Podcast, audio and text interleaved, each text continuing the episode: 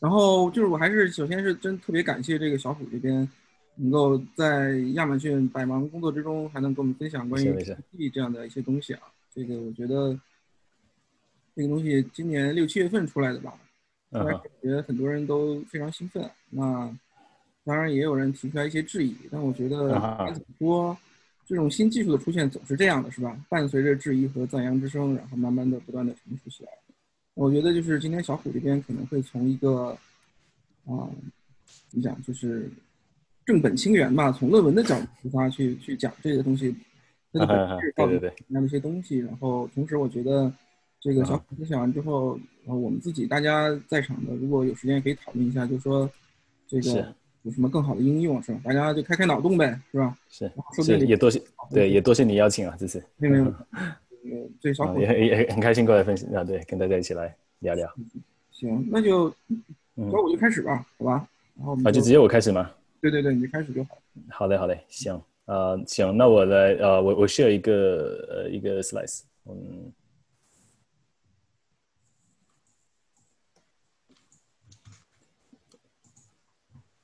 哼，我看一下 slice 怎么 share 哈，嗯。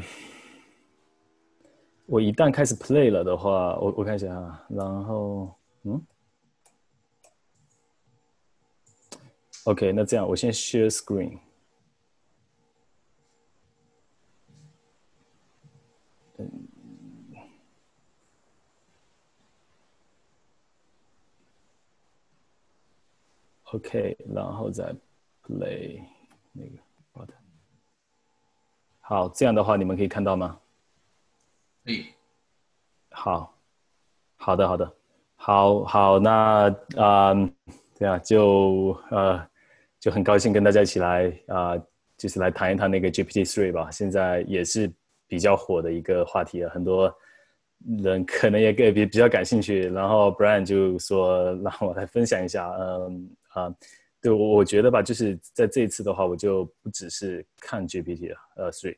因为啊，在最近几年，在那个 NLP 领域，其实有很多的 breakthrough。然后呢，这种啊，就是这种突破吧。然后这种突破的话，嗯，基本上它都有一个继承关系，就是后面的一个突破，基本上是在都是建立在前一个的基础上。然后我今天的话呢，我就就是梳理一下这几年的这种，就是就是想说，就就梳理一下这几年的一些，就是说这种发展的脉络。啊，然后这这样的话呢，我觉得也更加有帮助我们来了解像 GPT three 它它的这个位置大概是什么样的。嗯，对，然后呃，因为我就就就虽然我本身我是在做那个就是 AI 和 machine learning 这一块的，但是呢，就是我的工作它不是关注在 NLP 领域啊。首先就是我澄清一下啊，所以呢，就是我。讲我我对 NLP 理解呢，或者说嗯，像这这一次的那种研呃，就是像像这个 session 吧，我就想更多的是从从理论和那个就是 paper reading 的那个角度来跟大家分享，所以这个就会更像一个 paper reading session 哦，就是给大家来讲一讲，就是就我们到时候会可能会稍微啊，就是就是有些地方稍微偏理论一点，如果就是你觉得就是啊有就是。就是如果对于不是做 AI 的人，如果你觉得有些比较难的地方，你就可以随时，就是你可以就是就就就可以随时问啊，就是，然后呢，嗯，呃，对我们大概可能会起码会看四篇论文啊，那呃，然后我我就是对，就是也希望就是就抛砖引玉吧，就是就像我们这边可能会有一些就是人也在 NLP 的在应用方面可能会更有经验啊，就是我们希望就大家一起讨来讨论啊。好，那那我们就开始啊，嗯，那我们来如果来看 NLP 的话，呃，那 NLP 的话，它其实它是一个领域嘛，它是一个就是嗯那这个里面有很多的，就是就是一些 task，我就列了一些常见的在这里面啊，就我们来看一下这个领域大概大家的大家都在做什么事情啊，就是有 machine translation，对吧？就我们现在我们常用 Google Translation，对不对？这这个比较简单，有那个 automatic summarization，就是我给你一段比较长的话啊。就是你能，就是让 machine，就是让那个就是机器来把它总结成一段比较短的话，这段短的话应该是包含了那种长的话，就是我们希望它包含这个长的话里面的大部分的信息量，或者说一些比较就是我们希望去关注的一些部分啊，就一些例子来讲，比如说一些就是啊是 contract review 一些什么 legal document，对不对？我们可能希望把里面那种就是风险性的东西，把它就是把它 highlight 出来了。那这个 automatic summarization 可能就可以帮我们做这种事情了。啊，然后或者说你甚至对啊？比如说像我们现在 paper reading session，其实就是一篇很长的 paper，我希望用比较短一点的那种，就是把里面的一些要点把它摘呃摘出来给大家一起分享。然后再接下来像 neural language generate 呃呃 generation，那这个的话呢，它就是嗯，比如说我给一些 random seed，你你那个呃就是机器，我希望你能写出一段话，就是跟就是跟啊就是一个人写的差不多，就我可以用来生成一些，比如说新闻报道啊，对吧？根据一个主题来写，就是像像相当于我们的命题作文一样的，对不对？就就我们可以写一两句话，让让 machine 来补充啊。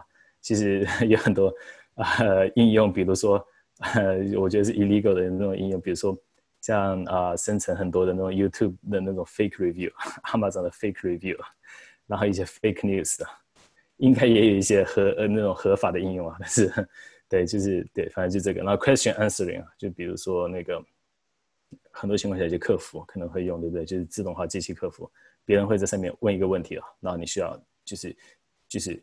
给出一个回答，这个回答可以说是那个 neural network 自己来生成一段话来回答这个问题，也可以说啊，就是在一个相当于是一个一一一一个事先提供好的一个一个 context 里面来摘出跟这个问题就可以回答这个问题的一段话，对吧？就是比如说一些客户客服回答的问题，可能你可以是是会从一个产品的 menu 里面摘出这一段话来回来来来来回答那个那个客户的问题啊。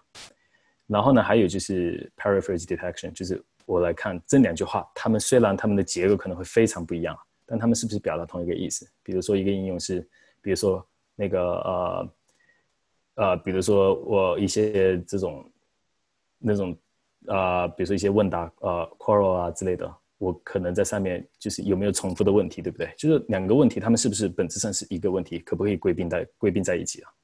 像像这种，那还有很多的像。像那个 POS tagging 啊呃，name entity recognition 就有很多，就是，嗯，POS tagging 的话就主要是啊，就是比如说一段话，你要分析出它每一个每一个里面每个就是句子的成分啊，哪个是名词，哪个是动词、介词各种东西，对吧？就是就是就就就呃，然后 name entity recognition 的话，你要分析出一句话里面，比如说我提到的有没有提到一些 entity 啊？这个也非常有用，比如说像 Amazon 的 Alexa 里面，你说呃 play a music，然后你加一个 music name，对不对？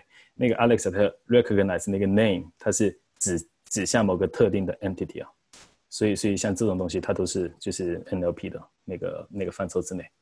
嗯，好，那那其实我们可以看到，像这种 task 的话，他们其实有很多种不一样的嗯形式，对吧？就是它的那个就是我们呃。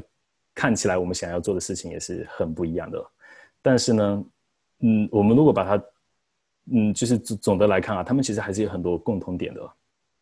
如果我们从表现形式来看哈，像很多像这种 task 的话，它的表现形式都是一个 seconds to seconds 的一个这种这种形式哈。比如说我们拿那个那个啊 machine translation 来来做例子，就我这边啊，我这边有一个那个就是就给了个例子，比如说我们从英语翻译成法语啊。啊，就 the cat eats the fish。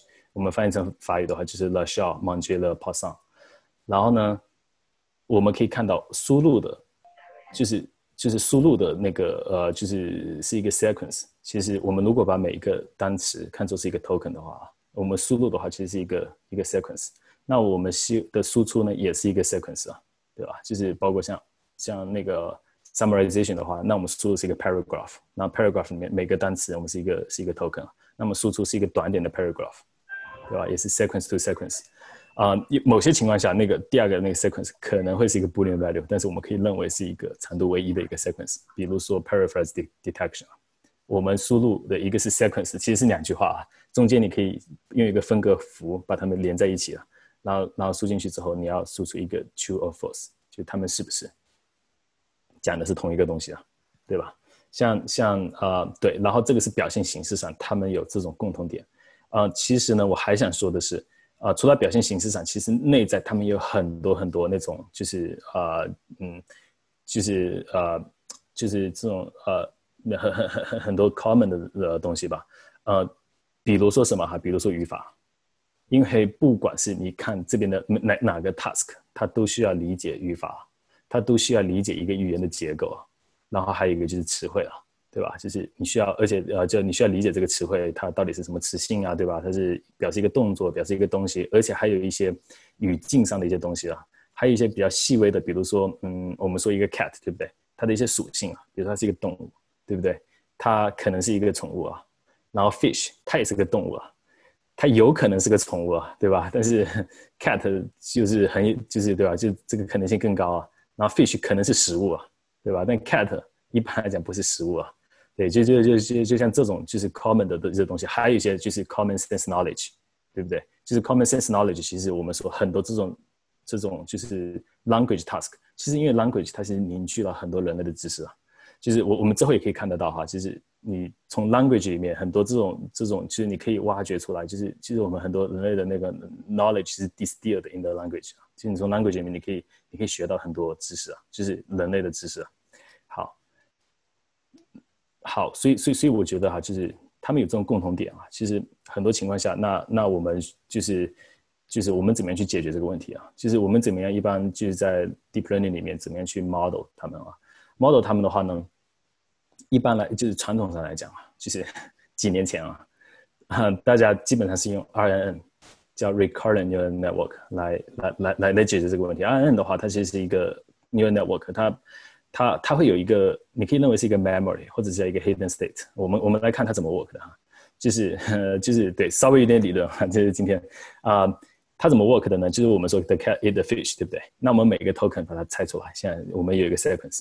然后每个 sequence 每个 token 我们都会进行一个 embedding。embedding 的话，其实就把这个 token 转换成一个 vector，变成 vector space。因为所有的算法都是在 vector space 里面工作，所以我们首先要把它进行啊呃就是 vectorize。然后呢，我们会把那个 vector 对它进行编码，叫 encode。encode 之后，我们会得到一个 h1 叫 hidden status。那 hidden status 就是隐藏状态，或者是你可以认为它是一个 memory。好，那那那个 machine 说我记住了，我看到一个的。对不对？然后这个 hidden 那这个 hidden status 会会会做一个输输入到下一个呃，也就就等等等等，我们读到下一个 cat 的时候啊，然后呢，这个 cat 的话，我们也把它 embed，然后放到 encoder 里面。但是呢，同时我们会把上一次像目前的那个 hidden status 也放进来，就是说这样的话，那个 hidden status 会记下来我们之前读到过的东西。OK，那那那这样的话，我们会继续就是重复这个过程。那这样的话，我会在不断的把它 encode，就是我 update 那个 hidden status，或者我 update 我的 memory。那这样的话，我得到一个新的状态。然后我这样不断的重复，我到了最后的时候，我其实我就希望我这个 h5，就是那个最后的那个 hidden status，我其实就 encode 了这整个 sentence 里面的一些有用的一些信息啊。那那那整个这句话，我就希望它被被这个 vector，呃，就是所表示啊。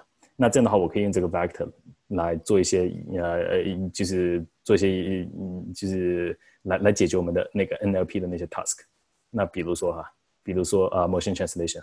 那这个时候我们就把那个那个 H5，H5，H5 的话，你可以认为是那个就是呃这个 sentence 的一个 representation。然后呢，我们把这 H5 拿过去，放在一个 decoder 里面啊。然后放在 decoder 的话，我跟我们跟 decoder 就是发一个特殊的 token 说 go。然后它就开始 generate，我们就希望它一个一个的 generate 一个那个就是法语的翻译，比如说乐，对不对？然后把乐拿到之后呢，那个 decoder 它也会产生一个 hidden status 和一个 output。那我们把 output 当做输入啊，就不再是用 go 了。然后就是放到 decoder 里面去，然后 hidden status，然后我们就让它一个一个的产生下去，一直到那个 decoder 产生一个 end of sentence，就说 stop，我已经翻译完了。那我们就把这个拿拿出来说，这就是我们的翻译啊。嗯，那那那这种情况的话。嗯嗯，就是就是这这这是几年前的一个通用的做法啊，就是对，就是这样的话，我们就就可以处理 sequence to sequence 的一个这种这种转换。那它的问题是什么，对吧？就是它的问题其实，嗯嗯，一个比较明显，就是一个比较大的问题是什么呢？是 long range 的 dependency 啊，这是什么意思哈？就是说，就是说我现在。我希望翻译的时候，哈，就是你看我一句话读过来，然后最后我把我这句话的意思存在一个 vector 里面，然后我现在再要翻译出来的时候，我我我我我想要再再把它转换成另外一种语言输出，嗯，但是其实呢，很多大家会发现哈，就是说你看啊，如果我们从一个信息的角度来看，比如说这个了或者 cat cat 对不对？我们就就说这个 cat 吧，cat 这个信息，它是直接被编码到了 H2 里面，然后呢，它随着 H2 不断的被 update，update，update 到 H5 里面，对不对？但其实 H5，如果你一个信息离这个最终的 H5 越 H 那个最终的那个那个就是你的 status hidden status 越远的话，它其实会被丢掉的越多。就是就是说，你可以认为它其实记得不够清楚。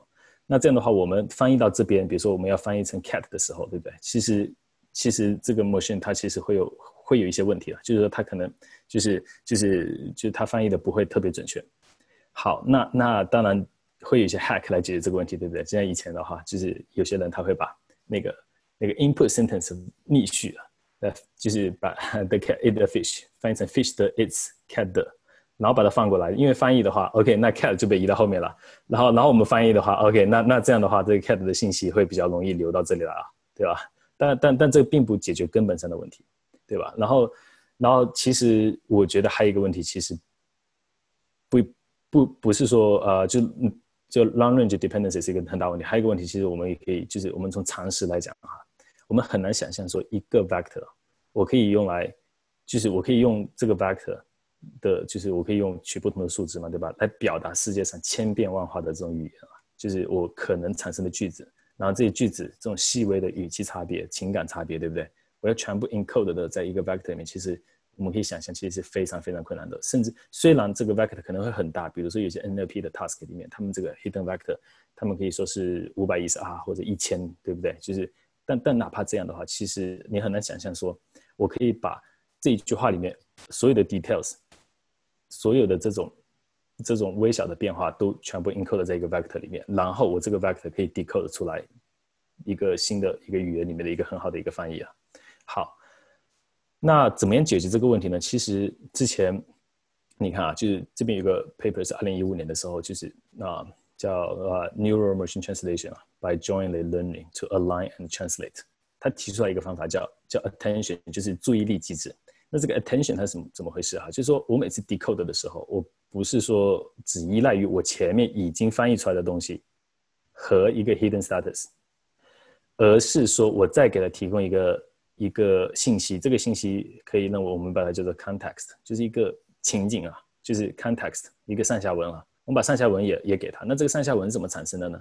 其实就是我把之前产生过所有的 hidden status 我都拿过来，然后把它们合并一下啊，然后然后说这是我的上下文，然后你需要的话呢，你可以去去之前我翻译过的地方啊，就是不是我之前 encode 的这种信息里面去拿你相关的东西，但这个不是简单的合并，而是一个加权的一个合并，也就是说呢，我每次的话呢，我会自动就是那个 decoder 会自动算一个权重，说哪个。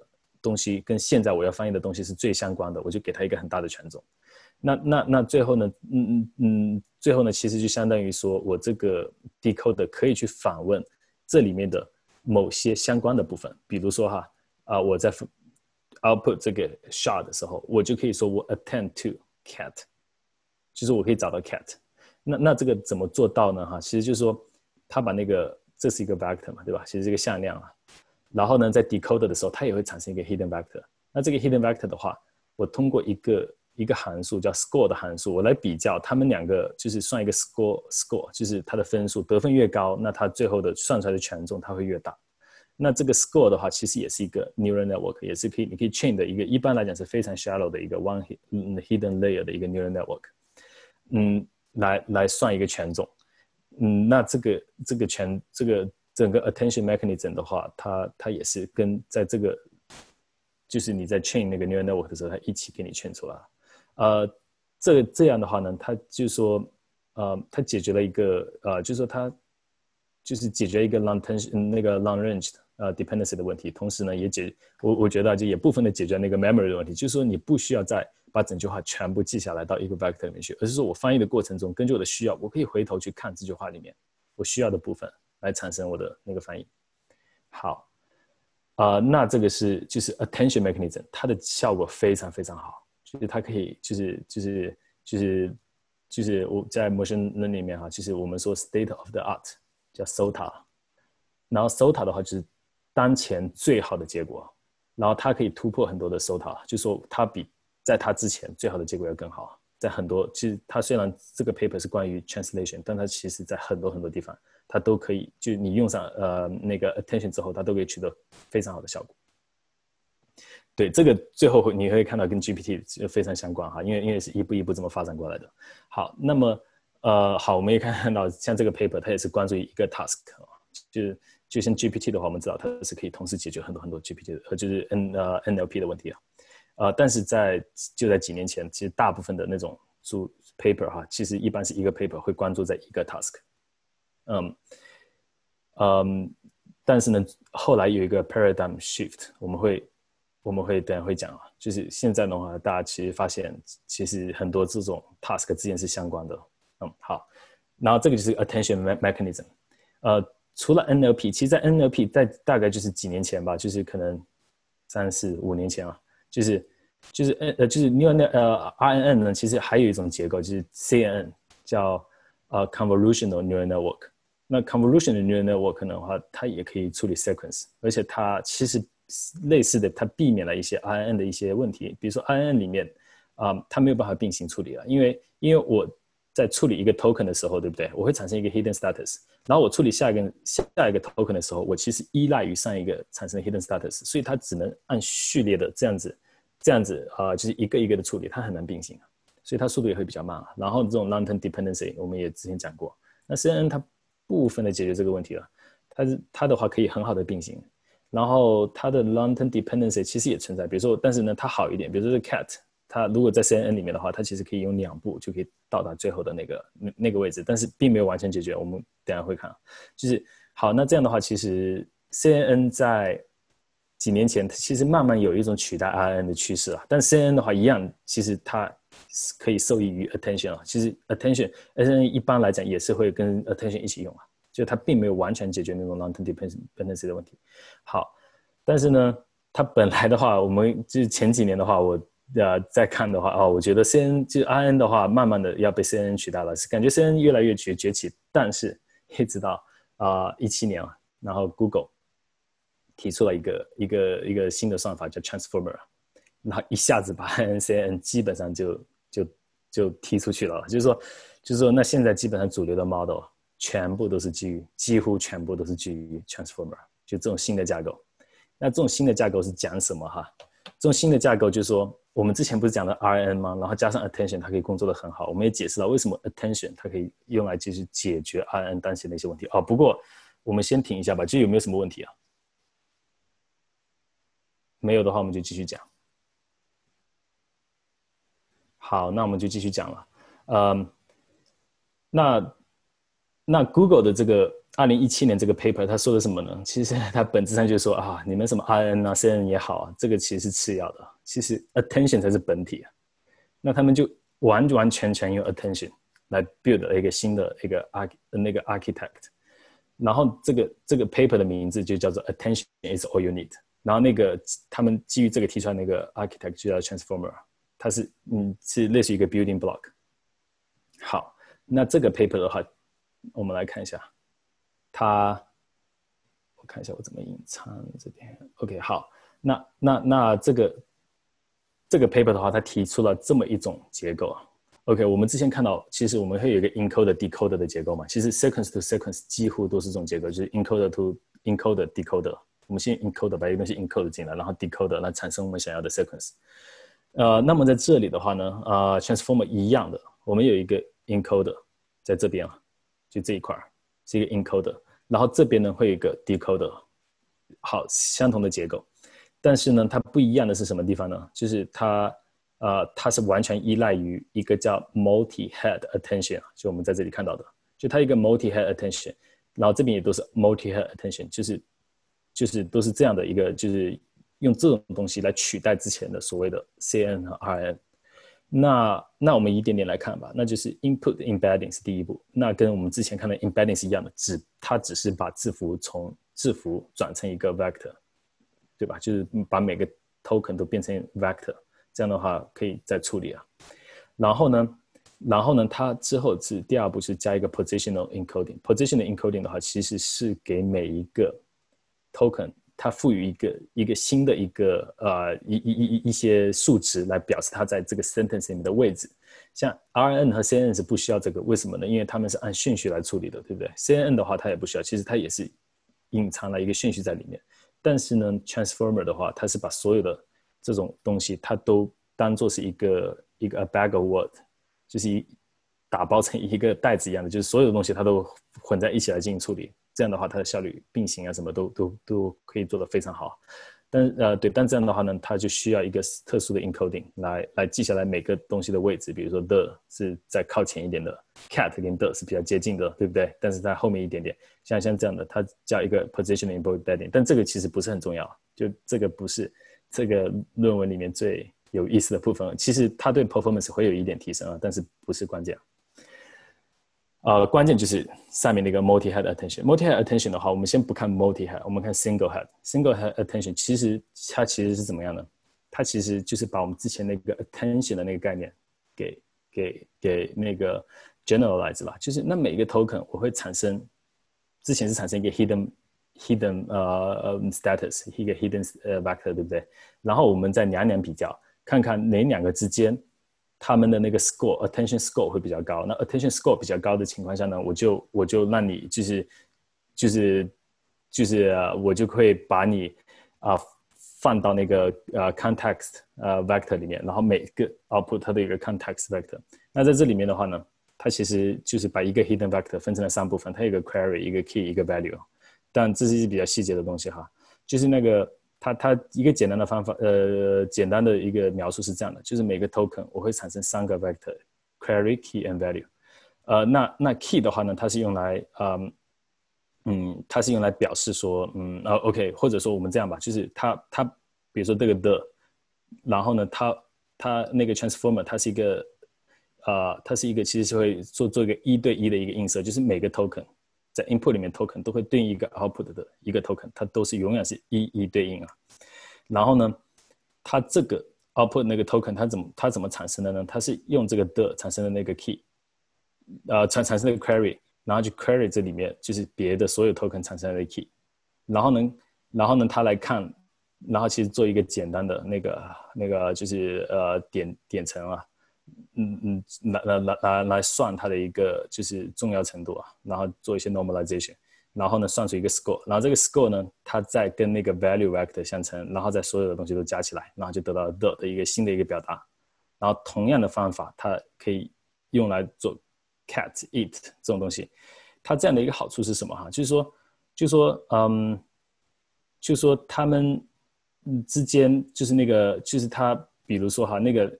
Information flow 就是比如说这个 cat 和后面假设这个 fish，它们之间可以可以一步就可以全部连起来，它并不需要再像 RNN 一样，我要首先 scan through the whole sentence，就我不需要全部先扫描一遍，然后得到一个一个东西，对不对？好，然后这个这个东西的话，其实它有 n n 个，就这个这个 block 它会重复 n 遍，然后得到一个 output。那这个 output 的话，它会跟那个呃 input，然后得到的这个。这个东西它会跟 output，output 的话，你看，比如说我们现在说这个 input 是一个 sentence，那 output 可能是我已经翻译了两个单词，然后现在需要翻译第三个单词，我现在需要输出下一个单词是什么？那那这个时候呢，我会把已经翻译好的部分，也同样做一个这个就是 multi 和 attention 啊，就是 transformer 来把它转换一下，然后跟前面的 input concatenate 在在一起，就是把它们拼在一起，然后我再做一个 attention。好，那那比如说哈，我现在要翻译那个那个 munch munch 的时候呢，我其实是需要需要，我希望它是法语的那个 it 这个这个这个嘛，然后我就希望呃可以直接就是说我需要 attend 到那个呃我需要关注这个呃 input 里面的这个单词，那这个单词的话呢，我因为是是 attention 那个全都是 attention 那个那个其实是非常非常简单的，因为因为。因因因为因因为相相相当于这个是 n 呃每一个它都可以同时 attend 得到所有其他的就是可以同时访问或者说接触其他的所有的这个单词，也就意味着那个你 output 的时候，我可以很轻松轻松的拿到这个 it 的信息了。然后呢，multi head 的话，其实就是把这个 single head 或者 single dot，嗯，它叫 single dot product attention，然后呢，把它呃就是。重复重复几遍啊？重复重复 h 遍啊？对，其其其实这么个结构啊，其实具体的非常细节的东西不允许弄得很清楚。但是呢，呃，你知道，就是说这个和 RN 和 CN 它最大的区别在哪里就行了。它其实一个完全依赖于 attention mechanism 的一个一个结构。OK，那这些图的话，其实都是原来的论文里面，因为啊，paper reading session 我就是其实很多东西都是把 paper 里面的那些这这东西直接直接我就做 screenshot 啊给放进来了，然后有一些啊像有些部分是我自己添添进去的，就是帮助理解用的。嗯，我们来看一下像 transformer，嗯，对，然后然后 transformer 其实一个很重要的特点哈，其实对我这边想想说一下，其实就是它永远是一个一对一的对应，就是你。你输入的长度是 n，那你输出的长度也是 n，它这意味着什么呢？意味着的话，它其实给你做了一个就是重新表述啊，就是我本来是一段 n n 长的文字放进去，对不对？那经过 transformer 之后，我会变成一个 n 长的文字，对吧？就是通过这个 block 之后，我还会得到一个长度为 n 的一个文字，呃，嗯那个文字。然后这个这这个，但这个呢是对原来的那一段就是 input 的一个更好的一个 representation 一个表达啊。然后这个表达可以帮助我们就是就是就是做很多 NLP 的 task 的那些任务之后会看到，但但但啊对，但呃我这个文章的话，它关注在哪呢？它这个文章就是就是 attention is all you need 这个文章，它还是呃关注在那个 translation 这个 task，它它。把那个结构提出来之后，他就用这个东西来 build 一个就是那种呃 machine translation 的一个那那个 translator，然后他看那个 English to to German 和那个 English to French 的一个一一一一个就是就是一个那个就是效果嘛，然后可以看到它的效果非常好，这是这是 transformer，嗯，它它它有两个版本，一个是大一点的版本，就是它的那个如果我们看这里，就是那个层数会比较多一点啊。对吧？的一个版本和一个就是呃小一点的版本。然后我们可以看到，在二零一七年的时候，它超过所有的其他的 model。啊，嗯，它的它的 performance 这个这个分数叫 Blue Score，叫嗯 Bilingual Evaluation and Study Score。然后它的这个分数越高越好，你可以看到它超过所有的其他的 model。嗯，就是效果非常好，而且基本上你要提高。几分都是很难的。你看这边基本上提高的都都两分多，都都还蛮高的。这个提高了一点点，但是但是我们还可以看到它的圈圈领是非常快的。这个叫 training cost，然后它的 flops，flops 是浮点数运算的运算的次数，也就意味着你看，如果我们看那个 flops 的话，这个基本上都要比这些要小一个两个，甚至如果我们只看大的，也起码就是小啊几个数量级，对不对？对吧？就就就说它可以。以非常非常快的速度训练出来，而且它的效果要更好。嗯，呃，然后我这边大概说一下它的参数的数量哈，就是那个 big 的话，它有呃呃两百一十三 million parameters，就是它的参数的数量。这个这个之后我们可以看一下它它呃现在每一年的新的 model 出来，它参数数量变化啊就很有意思啊。啊，然后他也解释了一下哈，就是为什么 transformer 它的效果会比较好，就是其实就是它解决了很好的解决那个 long range 的 dependency 的问题，就是就是什么呢？就是你看啊，就那个 recurrent neural network 它的那个它的那个 path length，就是我们之前说的，就是是 n n 是那个字符串的长度，它的 maximum path length 就是我一个 information 我要我我我最糟糕的情况，我要从这个 sentence 的最前面要 flow 到最后面那个 in encoded 那个 representation 里面，它要。flow 的那个那个路径的长度是是 n，然后呢，convolution 它要好一点，它是一个 log n，呃，然后呢，它的那个 transformer 呢是多少呢？它是 one，它基本上就是可以直接，它可以直接跳过去，所以呢，呃，对，他可以，嗯嗯，他们就说，就这是为什么 transformer 它的效果要更好的一个原因。好，这是一七年的时候，啊，那个 Google 的。一个论文，在在当时，transformer 也是引起了轰动，就是大家觉得，就是这是一个一个革命性的一个一个结构。因为 RNN 和 CNN 其实提出来的非常早，RNN 的话是九十年代提出来的，CNN 的话可能是八十年代末九十年代初提出来的，就是这两个 architect 其实是提出的非常早的。那这个 transformer 是一七年，然后效果要远超过那两个，其实很很快，很多很多的那种 NLP 的 model 都是基于 transformer，而不再基于 RN 和 CN。好，然后我们之后会讲 BERT。那那那现在有没有就是有没有什么问题啊？我知道可能可能有些地方会稍微呃嗯稍微偏离了一点。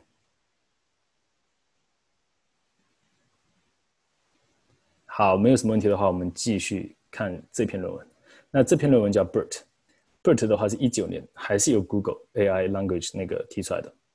嗯，那这个 model 它想要说的是什么呢？就是你看我们前面的每个 paper，它都是关于一个 task，比如说 machine translation，对不对？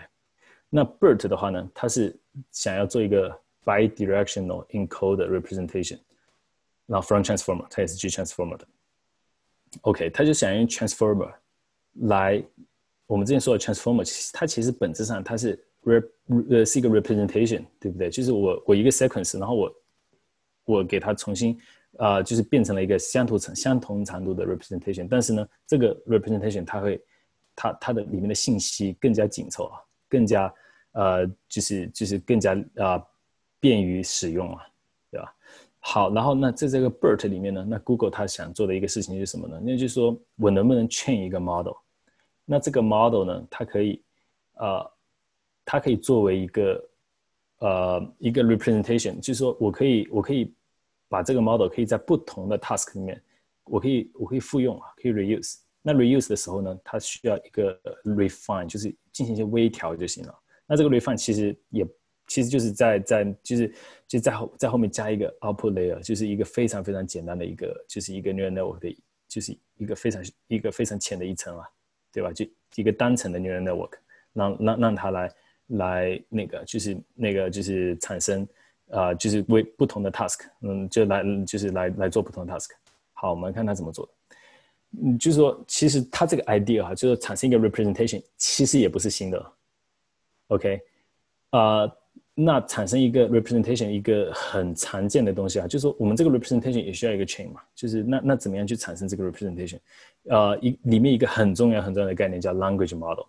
language model 什么意思呢？它就是说，我让你一句话，对不对？还没讲完，就是我讲一部分，让你去猜下一个，就是就嗯那个那个最有可能的文字是什么？就是对吧？就就假设哈，我们如果可以给你一个 can。那你能不能就是说，那那个 model 应该知道下一个很有可能的可能是 you，对吧？就是那个概率就应该会比较高，或者 can nine I 那个概率应该会比较高啊。can 比如说还有什么 can cat a fish，那那像这种名词可能会比较高，对不对？但 can please 像这种 please 这个就应该概率会很低了。就是 language model 的话，就是我给定一个 sequence，然后让你猜下一个，就是让那个 model 需要猜下一个比较高频率可能会出现的东西是什么。那那然后然后呢？我可以就是比如说呃，就是就是如果是像像这里的，Can you please come？那下一个，Come here，对不对？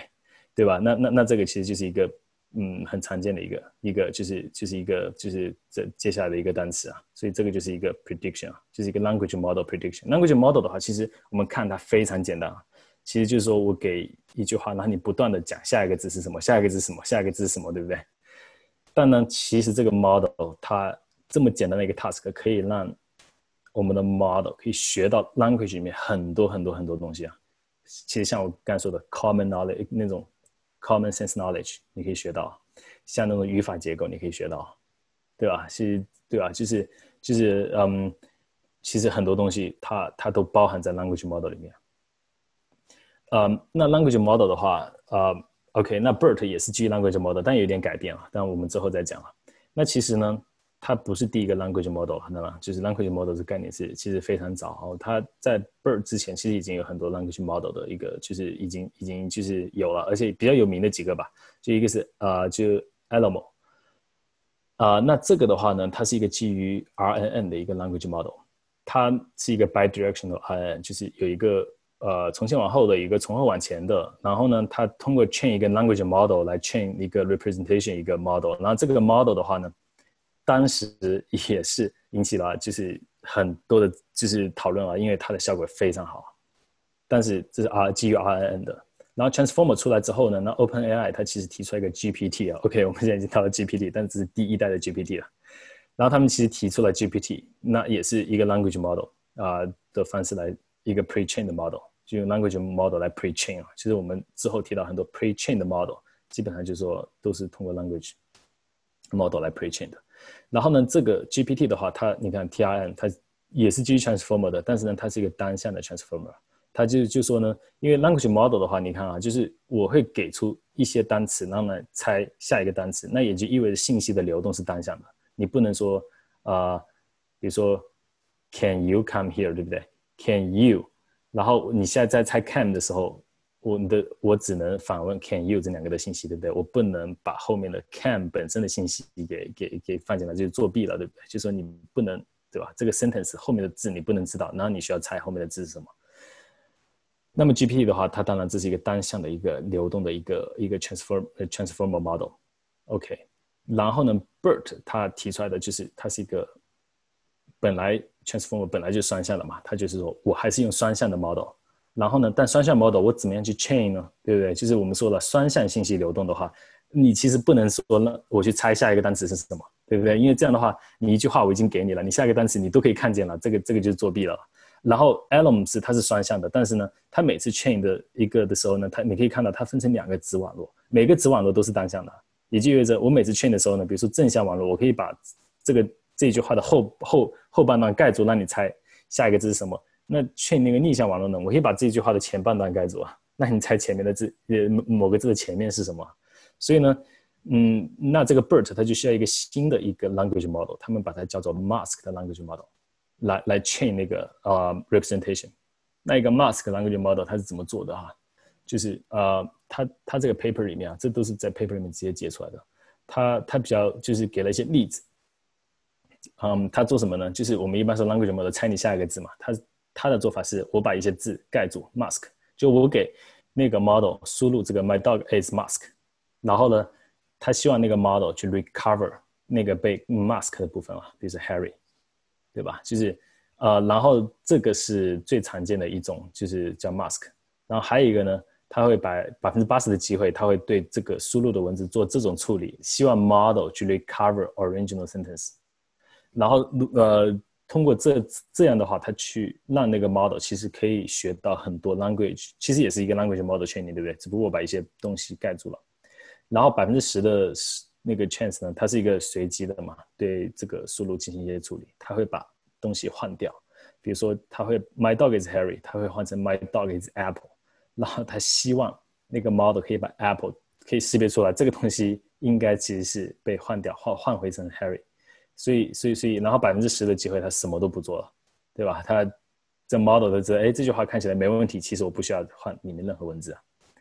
嗯嗯，除了这个呢，它还会再加上一个，就是因为很多。NLP 的 task，它其实是关于，啊啊，就是 a pair of sentences，它是什么呢？就是比如说问答，对不对？就是或者 par 呃，像像这 paraphrase detection，它其实是两句话放在一起的时候，我来看这两句话是不是关于同一个问题的。好，那那它也有一个专门的一个，就是在 BERT 的 training 里面，它也会一些那些 sample，它是它是关于这个的，它就是。同样的文一段文字，mask 一部分，一段文字 mask 一部分，两个文字间用用一个特殊的分隔符分开，然后那个 model 需要需要 predict is next or not is next，就是说这个这句话是不是这句话的一个自然的一个延续？比如说，嗯，the man went to 啊 the store，对不对？应该是，然后 he bought a gallon of milk，那这这这样的话，它是一个自然的延续，它就说 is next。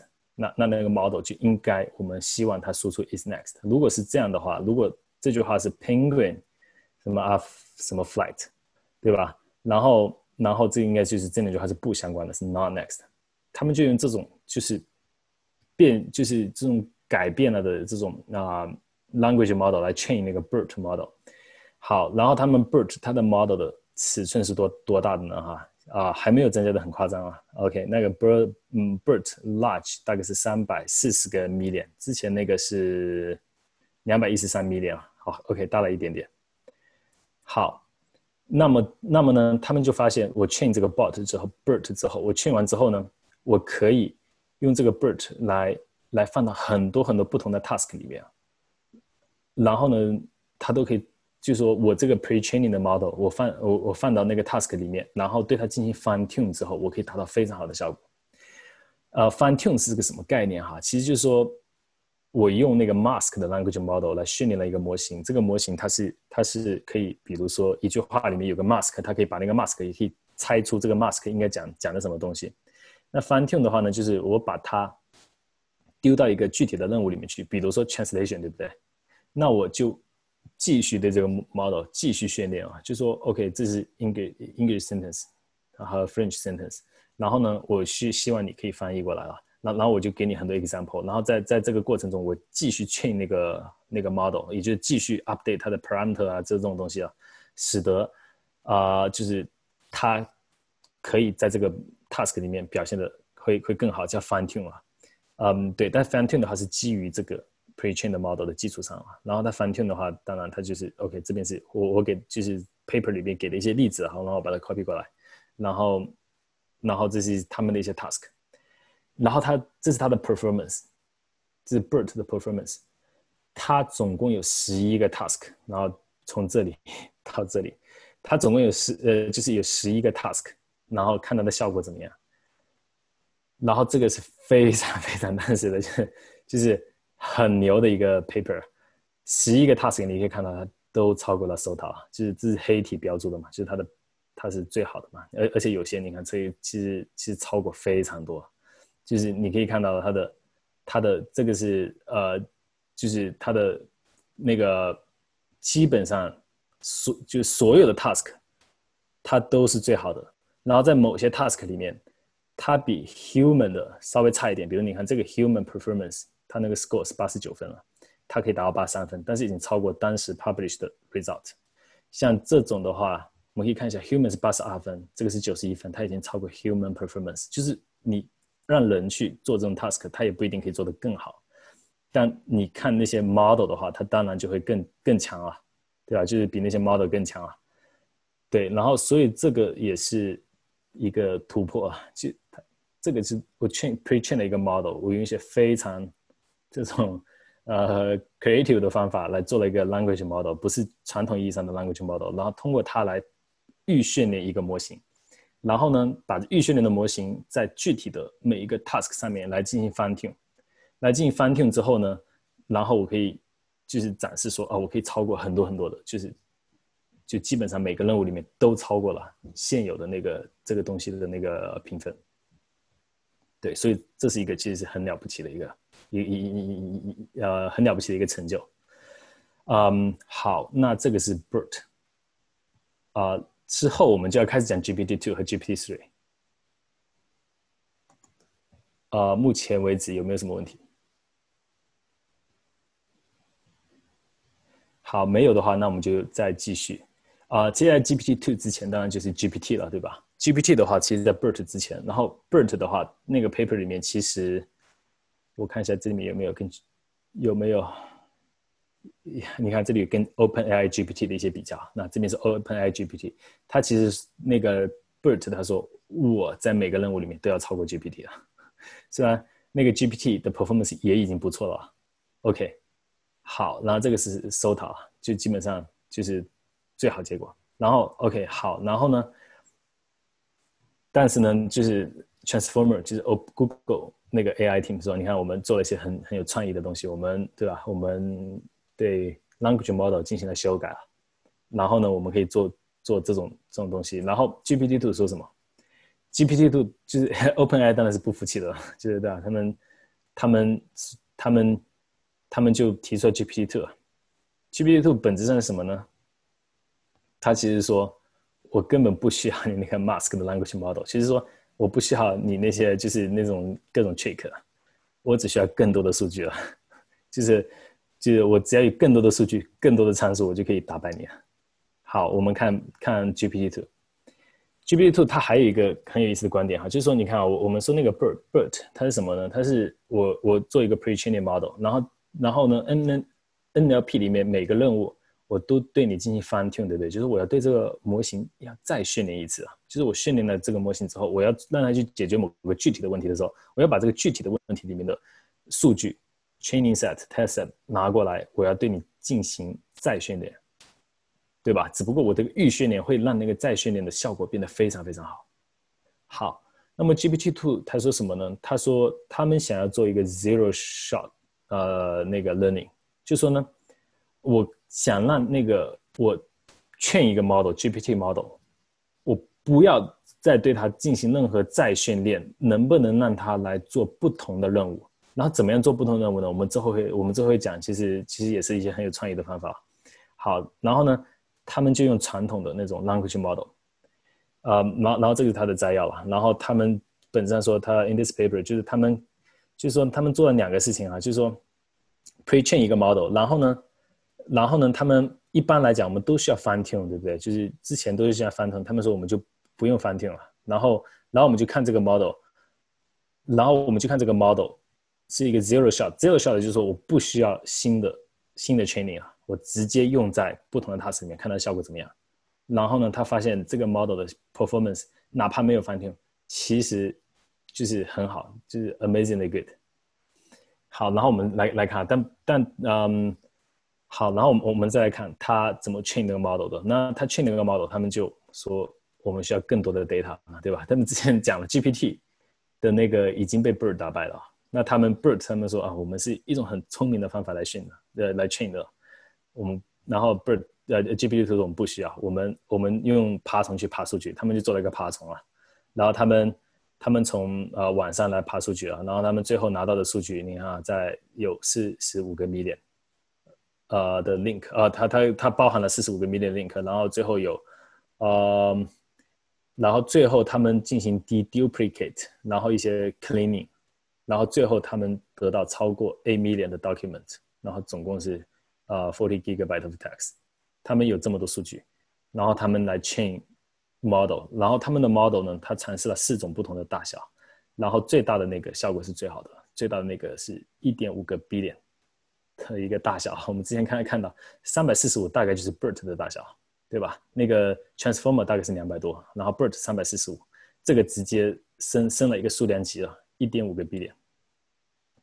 呃，一点五个 B 点然后他们训完之后呢？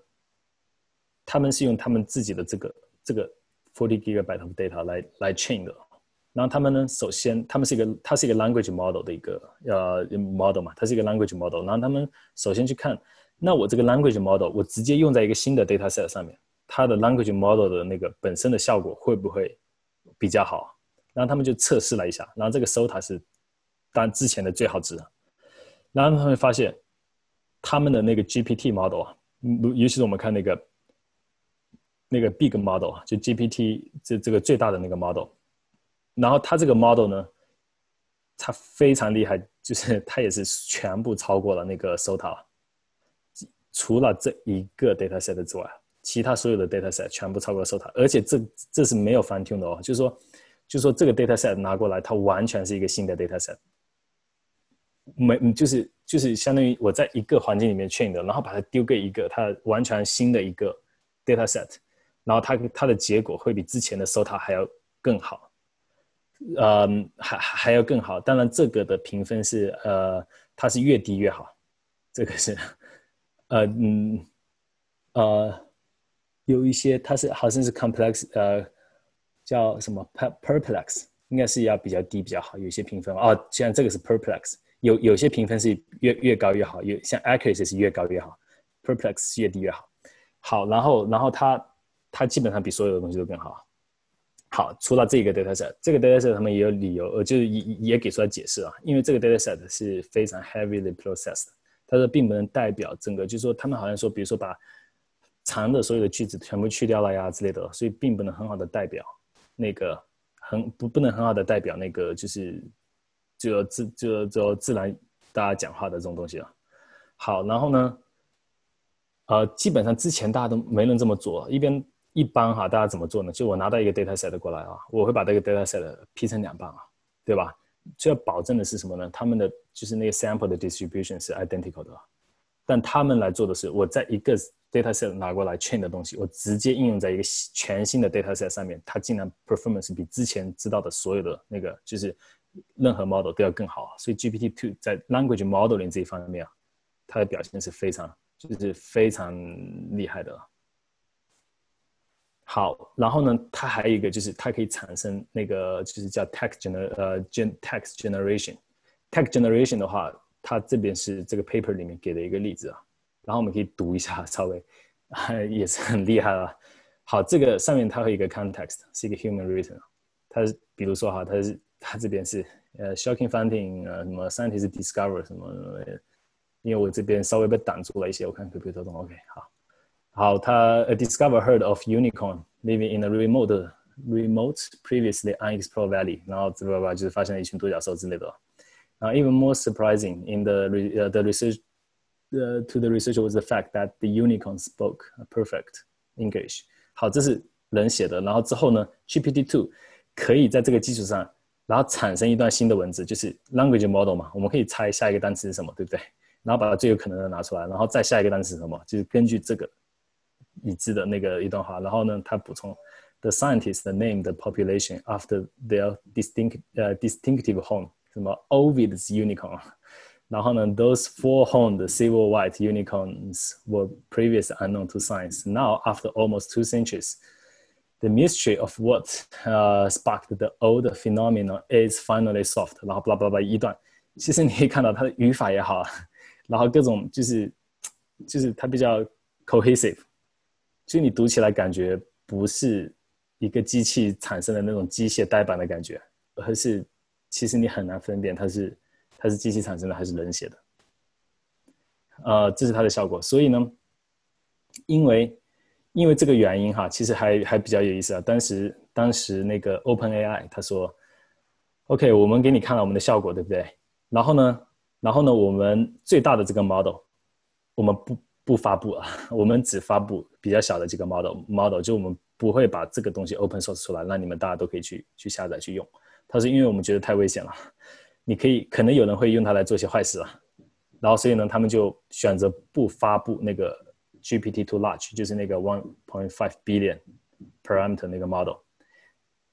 那个时候引起了非常非常巨大的争议啊，大家都就是就是就是因为一般来讲，大家都是像尤其是 machine learning 这个领域，大家是 open source，就是对吧？就是嗯。”有这种 open source 的精神啊，就是你的东西一般大别人的代码什么都会在那个都会在那个比如说 GitHub 上面公布啊，你的 model 你会 upload 上去啊。可是 OpenAI 决定不公布这个，所以当时非常非常多的争论，很多很多人批评他们。啊，对，但是但但这个是一九年吧，对吧？啊，对啊，也其实也就去年，对，但是呢，啊，OpenAI 说这个东西不行啊。但其实后来他们现在已经公布了，然后之后我们看为什么？呃，对，OK，好，这这这这个 model，其实后后来也有人 reproduce 出来了，就他们的效果。好，嗯嗯嗯，然后呢，那个 GPT two，它可以用来做很多其他的 task。怎么做哈？你，我们知道它只是一个 language model，language model 其实它只做一件事情，就是我给定一个 language 一一段话，我自动的去补全，对不对？这 language model 做的事情。那么，比如说，它它可以用来做 summarization，怎么做呢？哈，他们就说我把这一段话拿过来了，然后呢，他在这一段话的末尾，他们加上一个加上一个 TLDR，TLDR 呢，其实如果你看那种很多那种英文的论坛，其实或者就非常常见的哈，它就是 too long Don't read，就说如果你觉得前面的东西太长了，不想读的话，或者还是 didn't read，那啊，那那这样的话呢，你就读下面的东西了。下面其实就是一个总结，对吧？就是你前面大家可能会讲很多细节啊，然后最后总结，然后大家会选 TLDR，然后后面把总结放上去啊。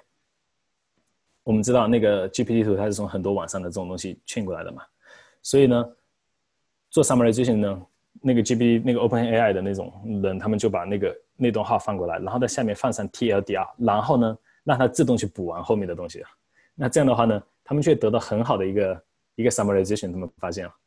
然后 translation 他们怎么做呢？translation 的话，他们把那个 English sentence 拿过来了，然后再加上加上一个 context，在前面加上 English sentence equals French sentence，然后呢，他们呢，然后呢，再加上一个嗯，OK，如果我呃，然后他他们再加上一个 English sentence equals。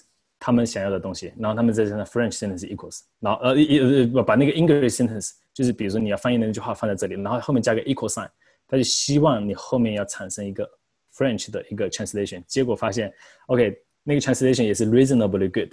其实其实这个已经很很厉害了啊。然后 question answering 啊，也是可以做的很好啊。比如说哈，你看啊，他们这是这个 paper 里面的一些 example。他说 Who wrote the book The Origin of Species？就是物种起源，对不对？是是什么查理斯达尔文啊？就是就是那个 model，它其实已经包含了那个 knowledge 啊，它可以回答问题啊，对不对？对吧？然后 Who is the founder of the Ubuntu project？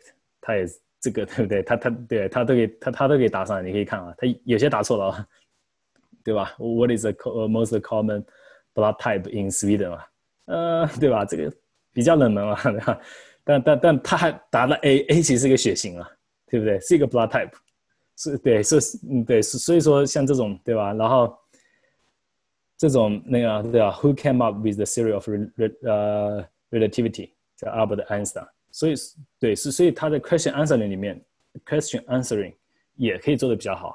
好，然后他们 conclusion 是这样的，他说他们做了一个很大的一个 language model，对不对？然后呢，他们发现 GPT 它可以做 zero shot 啊 prediction，就是说它可以用在很多不同的 task 上面。你可以总共八个，甚至我我不太记得多少个了，呃，七到八个啊。对，他们他呃嗯，他他他他可以啊不不是这个是 language model data set。它它它可以用在不同的那种 task 里面，而且不需要重新训练，可以直接用啊，嗯，然后直接用，然后呢，他们的效果哈，它没有办法达到那个就是超过专门为这个 task 专门训练的，在很多情况下没有办法超过为这个 task 专门训练的一个那个模型啊，但是呢，这已经颠覆了很多人之前的认识了，因为之前从来没有人想过可以这样子用啊，就可以这样做。而且这个 language model 就是当你的那个语 language 就是那个那个 model 训的足够好的话，其实其实 GPT 那个 Open AI 他就说，其实你可以直接这样用。然后这个是这个 paper 的一个贡献啊。对，然后之后就是 GPT three 了。嗯，好，GPT two 这一块还有有没有什么？大家有没有什么问题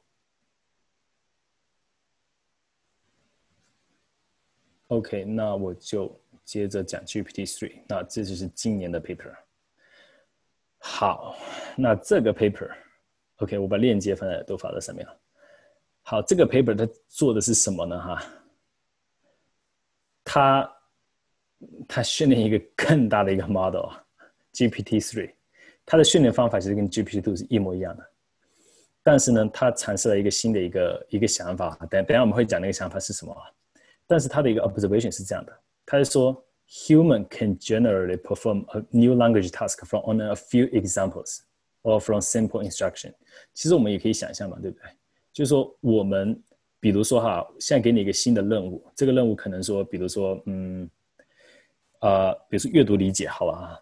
阅读理解的话，就是你给一段话，然后给问你一个问题，你要从这段话里面找出答案，对不对？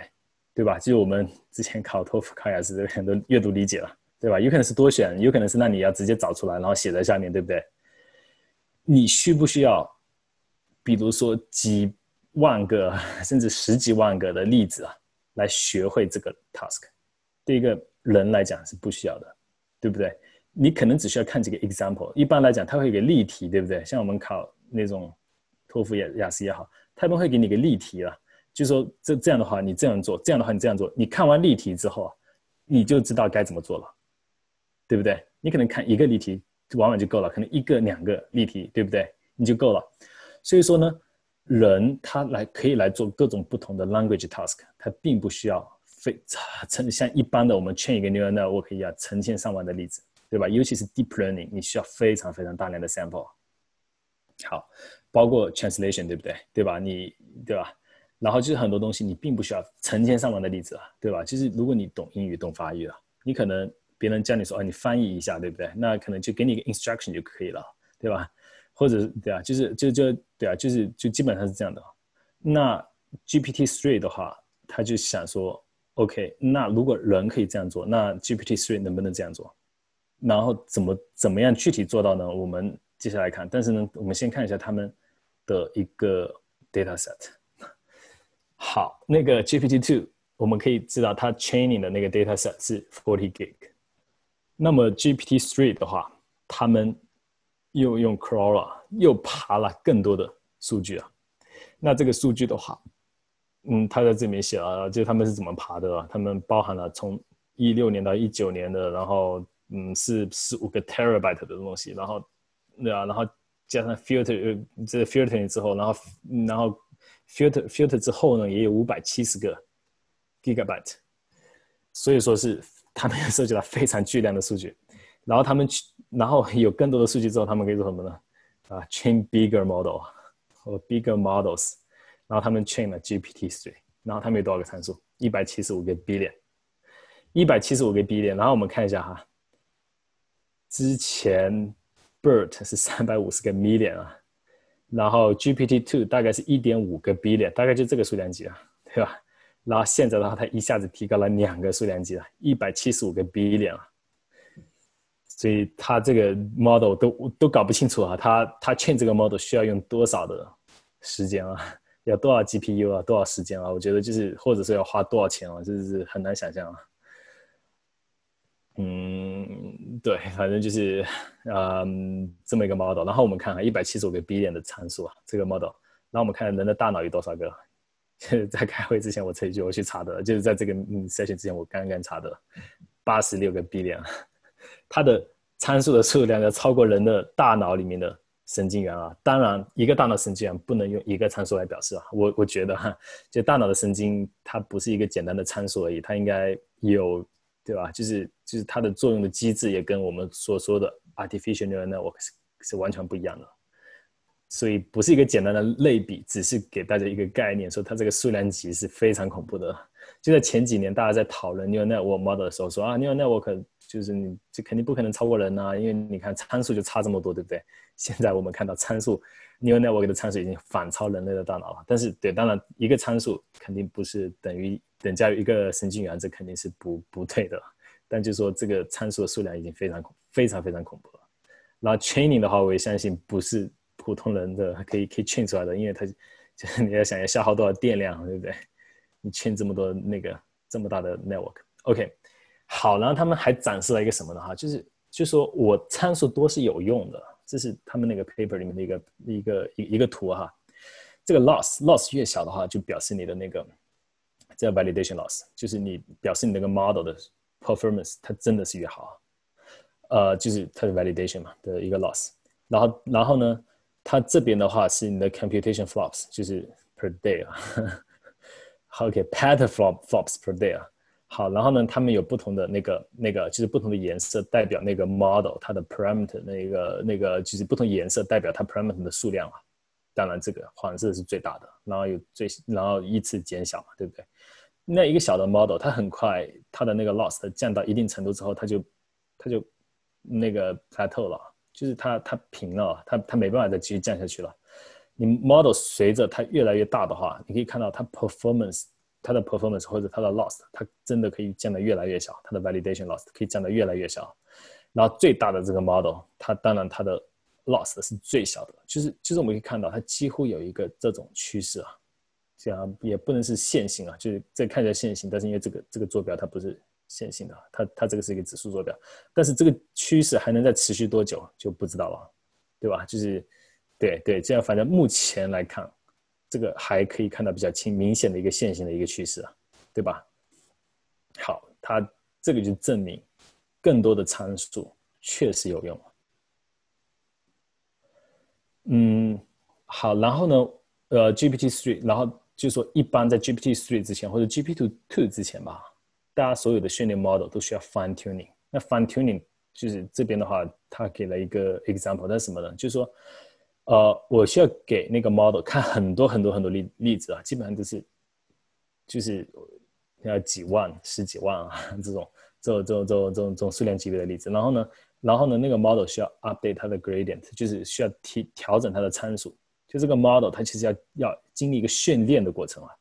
然后呢，然后呢再看下一个，然后再调整参数，再看下一个，再看调整参数，然后就不断的这样循循环啊。然后呢，最后训练完了之后，然后我再给你说一个。给你一个翻译，对不对？比如说 cheese，你要翻译成 f o r m a g e 对吧？你那个 model 它才能够做到这种这种这种东西，就是说你要让它训练一个 task，就是你必须要有很多 example 来训练，然后这个 model 才能在这个 task 上面表现的比较好。好，这里面需要训练，就是训练其实就是 gradient update，这就是参数的参数的一些一些调整啊，就是参数的我我的参数需要更新了。好，那 GPT three 呢？他说我不要去更新这些参数，我不需要训练。但是呢，他但是呢，他说我我我们试验三种方法，一种叫 zero shot，GPT two 就是 zero shot，对不对？然后呃，然后呢，他还是用 one shot，one shot 是什么呢？就是说，呃，我在让他做这个 task 之前，我给他看一个 example，给他看一个 instruction 啊，这上面有一个 instruction，然后有一个 example，instruction 是 translate English to French，然后它的 example 是 say alter。翻译成 French 里面的 say auto，然后 cheese，然后后面是留白，然后 model 的话它会自动补全，对不对？然后然后这个自动补全，我们就希望它补全的就是那个 cheese 的那个那个 translation 啊，French translation。好，few shots 是什么意思呢？就是说我给你一个 instruction，然后给你一些 example，不止一个，而是多个 example，然后再把那个我需要的那个就是翻译的东西给你，然后你再来。那个就是翻译啊，那那 model 的翻译，好，就这三种 scenario。但这里面就是 future 的也好啊，就是哪怕给了一个 example，它跟那个 fine tuning 不一样的是，它不需要重新训练，就是这个 model 它训练完了，它就不用变了。然后呢，只不过你给他看一个这些 example 之后，然后让他来来来做出他自己的那个那个，就是接下来的那个，就是就是那个判断。然后我们看它的 performance 吧，它 performance。它测测试了非常非常多的例子啊，然后我们可以看它的 performance 真的是，就是非常非常的呃，可以说 impressive 吧。比如说 lambda，lambda 的话，它会它是测试什么呢？就是 long range dependency 啊。就我我是选了一些哈，因为它的 GPT three 这个 paper 有多长呢？七十八页啊，里面包含了巨量的实验啊，就非常非常多的实验，就不可能就是全部讲完。嗯，然后我就讲一些比较有有意思的吧，就是就 Alice was friends with Bob，然后就是让 Alice went to visit her friend，然后应该是 Bob 对不对？就是 long range dependency 嘛，对吧？然后我们看这个 model 它的 performance 是什么样的，然后在这个 lambda 上面，然后它可以超过 SOTA，就是比之前最好的那个 model，专门训练在来做那个 long range dependency 的 model 还要更好，就是就是。就是对啊，而且尤其是如果我们看 few shot 呃 learning 对吧？是给 example 之后，它的 performance 它它的效果更好啊。然后 zero shot 已经超过了 SOTA 了，所所以所以所以它的是非常厉害的。然后我们再来看 translation，这是翻译了啊。就是你要知道，就像 BERT 也好，他们是专门针对翻译来进行 fine tune 的，就是或者说专门在那个翻译的数据集，就翻译数据集的话，就像说，就是很多很多英语的。字和相对应的，就英语的句子和相对应的法语的句子，然后专门为这个东西去去为这个 data set 去去翻译的。然后 GPT two 的话，它首先它是它这个 data set 都没看过，那个 translation data set 没看过。然后第二，它根本没有专门为翻译进行过任何调整啊。好，那我们看到的 translation 啊，然后这边的话是 SOTA 在这里啊。我们是先看到 performance 吧，它 translation 测试了几种，就英语到法呃就法语到英语，英语到法语，德语到英语，英语到德语。啊，什么 Romania 到 English，English Romania，什么罗马尼亚之类的。好，然后呢，我们可以看到，基本上那个只要你翻译的语言是英语，它的 performance，它的那个会比较高啊，就是那个 Blue Score 会比较高啊。如果你翻译的语言是别的语言的话，它它的分数会比较低一点，它它会比较低了。然后这个东西其实也比较好解释，他们他们是这么说的，就那个论文里面说哈，就是因为他们的那个那个 training data，就是他们那个数据集嘛，对不对？几乎是英语啊，就百分之九十三是英语啊，然后呢，包括百分之七的其他的语种啊，所以呢，我们可以看到别的语言翻译成英语，它会翻译的很准确啊，就语法呀、词汇啊，对吧？就是这种这种这种这种语言的表达呀，就就会就就就很好，其实我们可以看得到，在这个里面也有表现很好。那我们再看它翻译哈，它的跟那个 SOTA 比怎么样啊？你看 GPT three。你 English French 它没有非常好，当然我们可以知道这个本身它会比较低啊，但是呢，呃也是非常厉害啊。你要想这是一个完全没有翻译过、做过翻译训练就训练的一个一一一一个 model 啊，他就之前他根本没有看过这个任务，可以说能够做到这个程度已经是非常非常了不起了。就就是说在之前啊，在 GPT 之前是没人这么想过的，甚至没人会觉得这样可以 work。那 French 到 English 它超过了 SOTA。就说这一个 model 从来没有为翻译 machine translation 进行过 training 的一个 model，它超过了专门进行 training 的 model 的 performance 啊，一样的英语到德语啊，它没有到 SOTA，但是也是评分 对吧？这不是这种这这种，你看跟 Ambert 也基本上是差不多的，对吧？然后呢，嗯，然后呢，德语到英语它也超过了 SOTA，然后嗯嗯，这个是罗马尼亚语。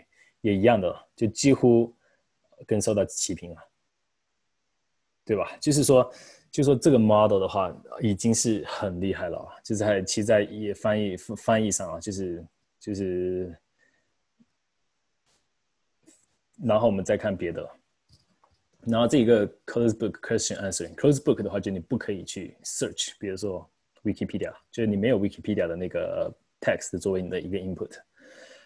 然后呢，这边当然有 question answer，然后它的一些 context 放在这里，然后你需要去找，去 context 里面找那个那个答案。其实我们可以认为是一个阅读理解，对不对？对吧？这这个 task 看起来像什么样子啊？然后呢，嗯，然后呢，我们看评分啊，他们有有有那个 close question answering，它有它有几个，它有几个。然后呢，呃，我们可以看到在这个 trivial。有什么 Trivial QA 上面，它也是超过了 SOTA，就是说它的那个 performance 也超过了当前的最好的水平，但不是在每个 dataset 都是上面都是这样的。比如说在这个 dataset 上面它是差一点，但这个 Open Domain 的话，好像是你可以看 Open Domain 的话，好像是你可以去去去看别的，它不是 Closed Book，所以这个 performance 特别好。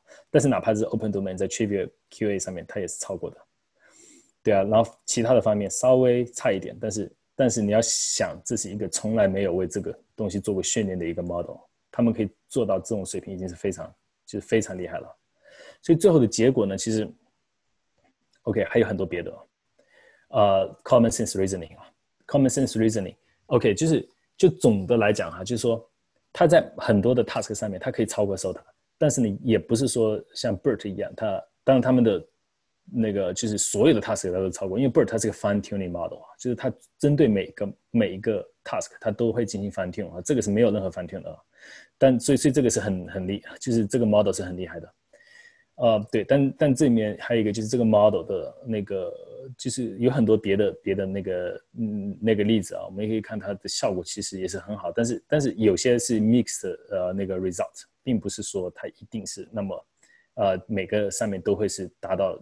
就是比任何其他的 model 都会更好啊，对吧？那那那那那那当然我们也就是知道，肯就是也不可能会这样嘛，因为有些 data set 它是非常特殊的，有些 task 它是非常特殊的一些 task，你要去你要去 beat 他们是比较难的哦。然后里面呃，刚刚像刚刚那个啊，当当然里面他们也有些 result，他们 call out 有有有有这个心嘛，对不对？他们 call out 他们是说什么呢？就是这个这个 result 是 polluted。就他们会发现，因为他们挖了很多数据嘛，对不对？挖了很多数据，他们有时候他们会做一些 cleaning 啊，就就保证我 test 的数据不会跟我的 training 数据有有重合。然后他们，然后他们就发现，就是其实他们 cleaning 里面有一些问题啊，所以所以他们有些 result，他们发现没有 cleaning 干净啊，所以他们的 result 可能会有一些那个就是嗯 bias，然后他们就会把就会用星号标出来了。呃，对，那但是呢？他们说劝你劝劝那个 model 实在是就是就是你你你要知道这么大的一个 model 不是说哦我发现有问题然后我 fix 问题来 retrain 一遍哦这基本上是很难的你你你训练好了这个 model 就是这个样子就只能是这个样子了 retrain 一遍那个代价不可想象。好，然后像这边还有一些那然后比如说。这个 task，然后它是要 determine which word a pronoun refers to 啊，比如说 he 是针对是哪个人，对不对？然后他们的 result 也是很厉害了，就你看一个 fine tune BERT language model 都他们都都超过了他们，对不对？非常非常接近那个 fine tune 什么 Robert large 的一个 model，就是它很接近一些 fine tune 的 model。如果哪怕没有达到全所有的 model 的都更好的话，好，那么这个是之前的一些。一 test set，然后呢，他们还做了一些自己的一个 test set。为什么？就就他像他们，因为他们不需要 training，对不对？所以所以他们来做自己的 test set 比较比较简单。他们只需要真的是产生 test set 就行了，不需要全产生 training set。他们做一个比较有意思的是数学了，就是就是我们知道，就是 language model 它是产生那个就是嗯嗯嗯处理语言的嘛。那那那 GPT 的他们还测试了数学，就是两个数字相加啊，来看 model 它可不可以告诉你二加二等于四啊，对吧？然后它 two digit，你比如十二加二十，对不对？等于三十二啊。然后呃然后你要得出得出结果嘛，然后两个数字的减法，三个数字的加法，三个数字的减法。然后四个数字的加法，然后四个 four digit 那个就是对吧？就是这个就是一百以内啊，这个一千以内啊，然后乘法，然后然后这种东西了。然后我们可以看到 performance，然后这个是最大的 model 嘛，一百七十五 B 点。那它可以看起来啊，像它可以做加法，它它感觉学会了怎么样做加法，就是它的 performance，你看它记它加法的准确率是百分之百啊，减法的准确率几乎百分之百啊，一千以内的加法的嗯那个减法的准确率也非常高啊。但加法的准确率呃反而低一点啊。好，然后啊，但是如果我们一看呃一一看那个就是非常大的数字，它还是不行。或者说你看乘法，两位数的乘法在这里，嗯，准确率不是很高。嗯，对，但是但是还是比较 impressive，肯定比乱猜要强很多，因为已经是百分之三十几了嘛，对不对？对吧？就是大部分是情况是呃就是对啊，就是乱猜的话，你肯定是你的准确率可能不知道要小于百分之一啊，估计啊，因为因为你那么多数字啊。对吧？不是一个 random guess。嗯，好，呃，然后所以他们 claim 呢，他们可能会有一些，就是就是 Open AI 的人 claim 他们有 open，呃，就是有有那个 on the fly computational reasoning。他说他们可以来做 reason 啊，就是说那个 GPT 就是可以推理啊。这是 Open AI claim 他们可以推理啊。当然，这个我觉得是，呃，我觉得是没有说说服力的。对吧？就是你很难想象说啊，嗯，你做两位数字就可以验证它可以推理啊，呃呃，对吧？就是就是推理的话，它我我就是它是一个非常的 abstract 的一个那种啊 thinking 啊，我觉得在这里面它更多的是一种，是因为那个 model 见过太多太多的那个。加减乘除了已经，就是因为因为你虽然是处处理很多 language 嘛，很多里面它都会涉及到一些数学呀，对不对？尤其是教小学生算术啊，他肯定会认到一些，在在这个里面认到一些，就是或或者我们可以这么说，它这个其实不是算术，而是一些 common sense，对不对？比如说二加五，它其实是一个 common sense，你不一定需要算术，对不对？只不过一位数的，当然我们可以很简单，哦，这是 common sense 啊，一加一等于二，这是 common sense，它不是 math。但其实，当你看到足够多的那个 model 处理了足够多的数据之后啊，其实两位数的加减，其实某种程度上来讲，对他们来讲就是 common sense。所以我是不相信 GPT 3可以做任何推理的。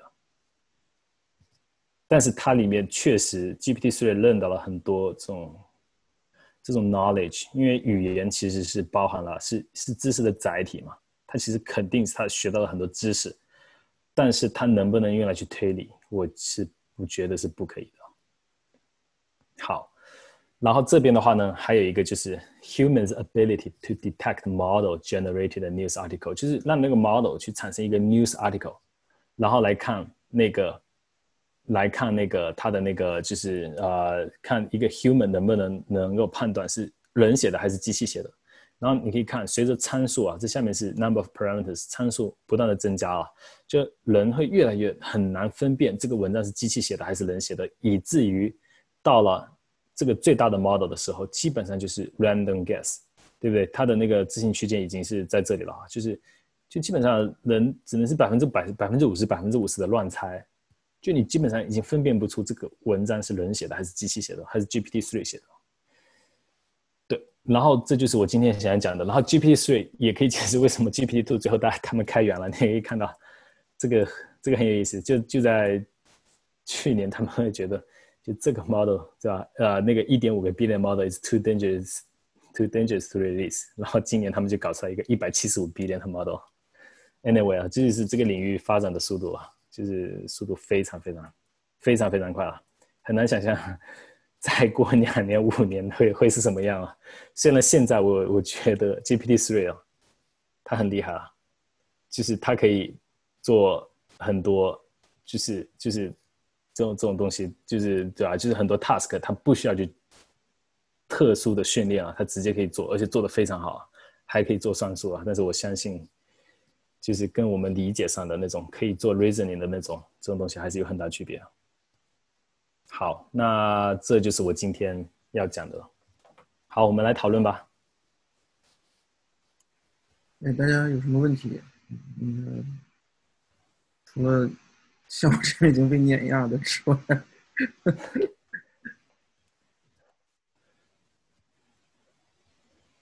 哦，再补充一下哈，就 GPT 那个就是它是把 transformer in the language 上面嘛，其实其实呃，他们还像像现在还有什么 GPT GPT for image 啊，就是像 image processing 里面现在 transformer 的应用也越来越来越来越越多了，也是一个趋势啊，就是不只是用来用在 NLP 里面。那这个用在 image 里面，就是对，嗯，它是它是什么呢？就就是呃。比如说 GPT for image，它可以做什么呢？它可以做图片的一个补全。比如说我拿一张图片给你，对不对？我把图片切掉一半啊，然后你可以拿 GPT for image，它可以把剩下的一半给给给补起来了。而且补起来那个东西，跟那个就是你你如果看他给的那些 example，就是非常的 realistic，就补的非常好，你根本看不出来，就就几乎看不出来了。就是就是叫也是 OpenAI 做的，它就是就叫 GPT for image 吧，好像是什么还是。对，就反正它是一个 pixel level GPT 啦。就是就是 language 的话，我是每次产生一个 token，对不对？那 GPT for image 它是每次产生一个 pixel 啊，来来做这个。然后 transformer 它还有像 Facebook，它会它把那个 transformer 用在那个 object detection，它做了一个 model 叫 Deter 啊，也它它不是呃那个，就是它是用 transformer 呃来做 object detection 啊，然后它也是因为嗯。Transformer 它的一个 attention 的一个好处嘛，就是比如我看一个图片，对不对？我我要看这个图片里面，我要 detect object，其实我可能需要看一些东西的联系，比如说，嗯啊，一只鸟，对不对？在在那个上面，我可能需要 attend 那个它是不是鸟类生生活的一个环境，对不对？对吧？你很很有时候一些尤其是一些比较难难 detect 的东西，对于人来讲，对不对？其实也是一样的啊，我我可能需要 focus 在这个图片的不同的地方啊，然后然后才能来来做出。更好的一些一些判断啊，所以也是啊，迪特应该可能也是今年的那个那个效果也是非常非常 也也也是很那也是了不得，反正这这这 model 现在真的是发展非常非常快啊。它是用 transformer 放在放在图片里面了，嗯。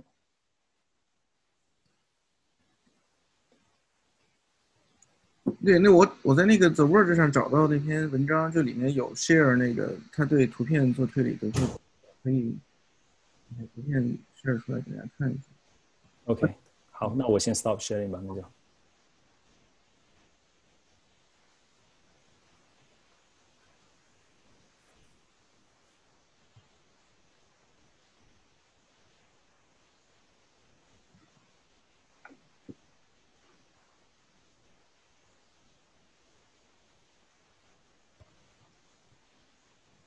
嗯，我不知道大家看不看得到这个。这个，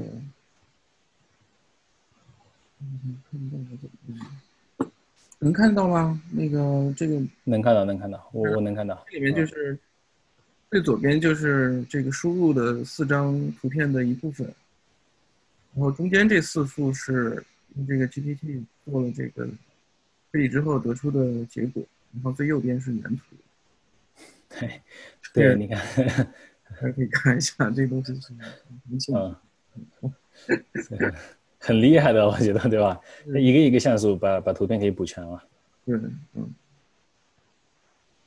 所以这个就是可能你说它对于比较复杂的，你比如说像第二幅那种，你那个 猫拿着这个，确实。其他的，如果说你这有信心，这是已经可以。是。就是第二幅，我觉得你让人来猜也很难猜到它原图是这个样子，对吧？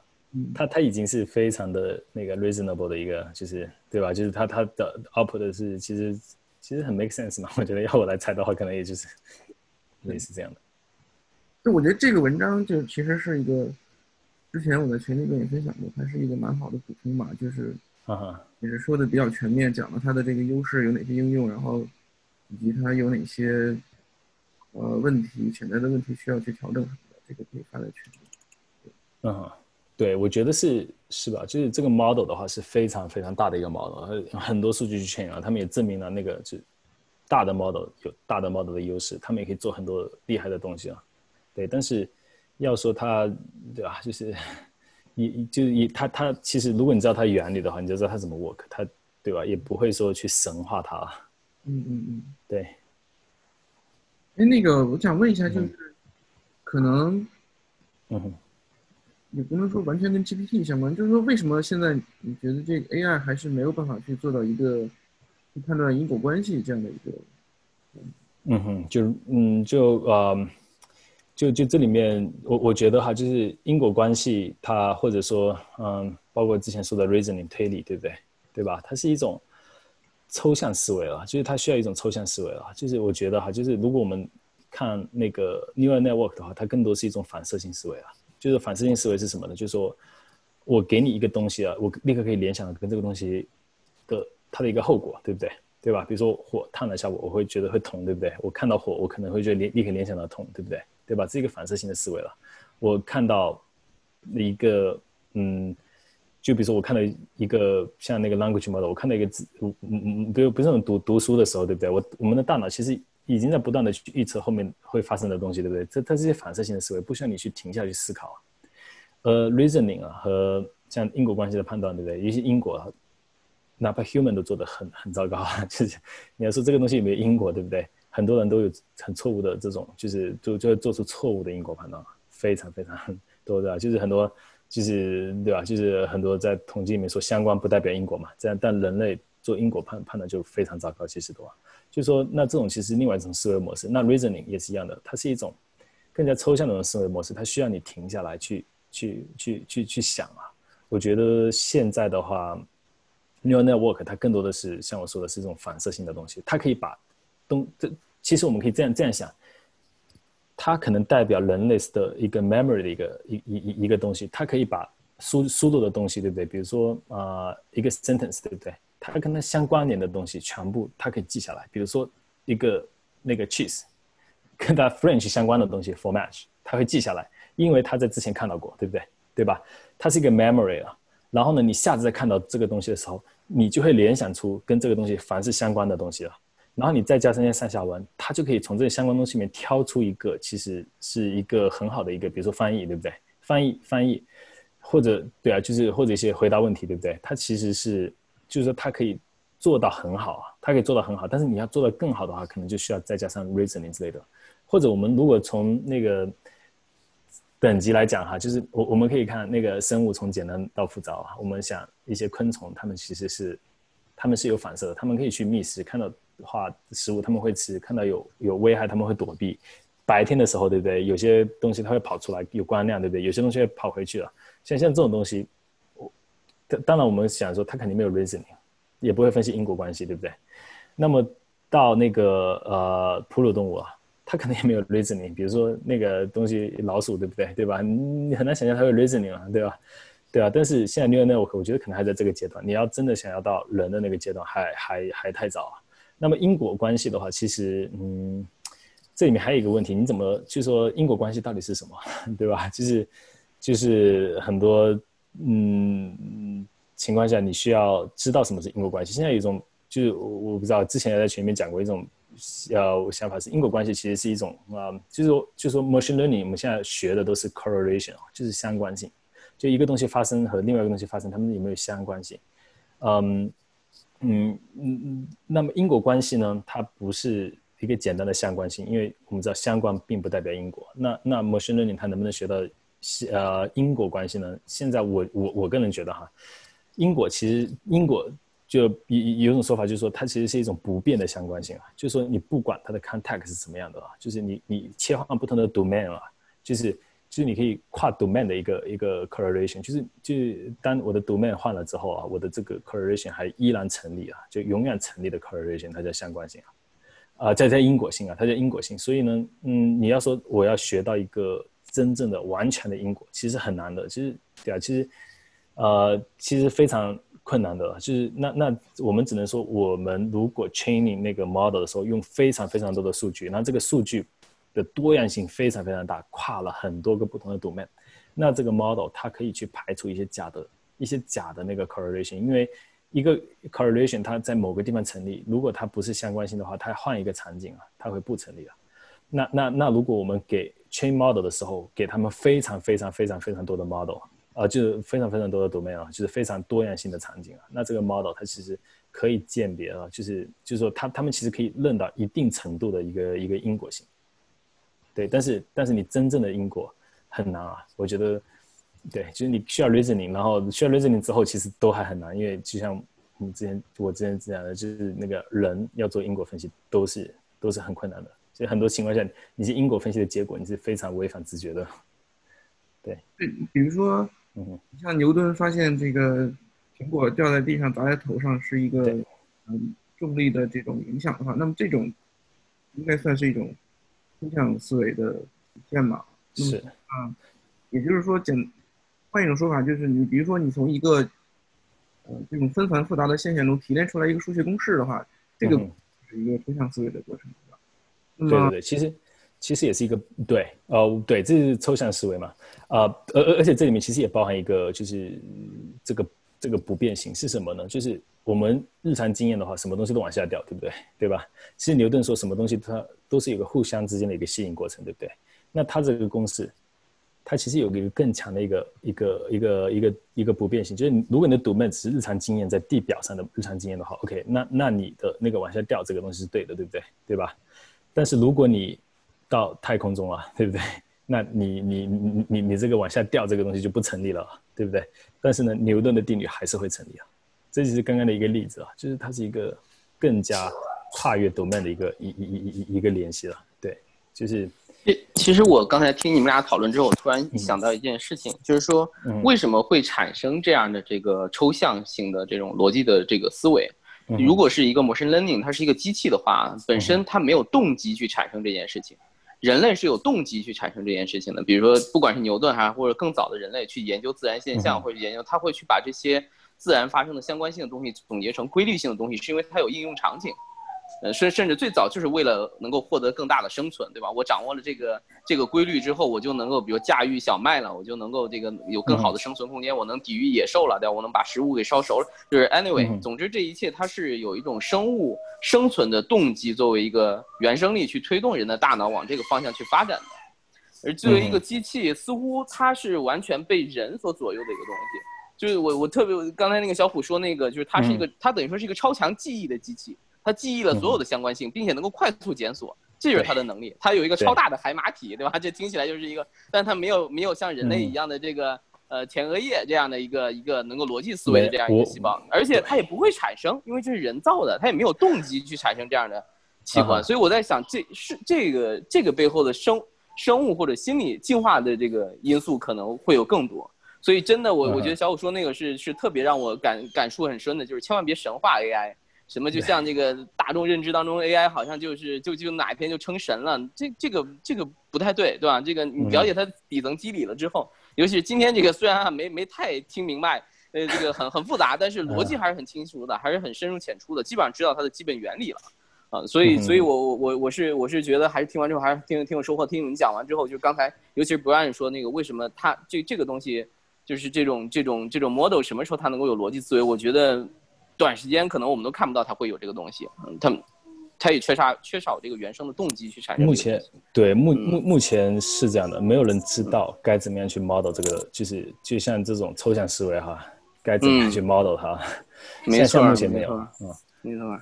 对，而且而且而而而且我像你这刚刚讲到，其实我也想到，就是之前说那个人类的那个进化历史嘛，其实其实我觉得哪怕在生物界哈，这种抽象思维的历史可能都是非常短的，对吧？就是。对，就是非常短暂。嗯，对，哪怕是他们说那个，就是人类有三次出非洲嘛，对不对？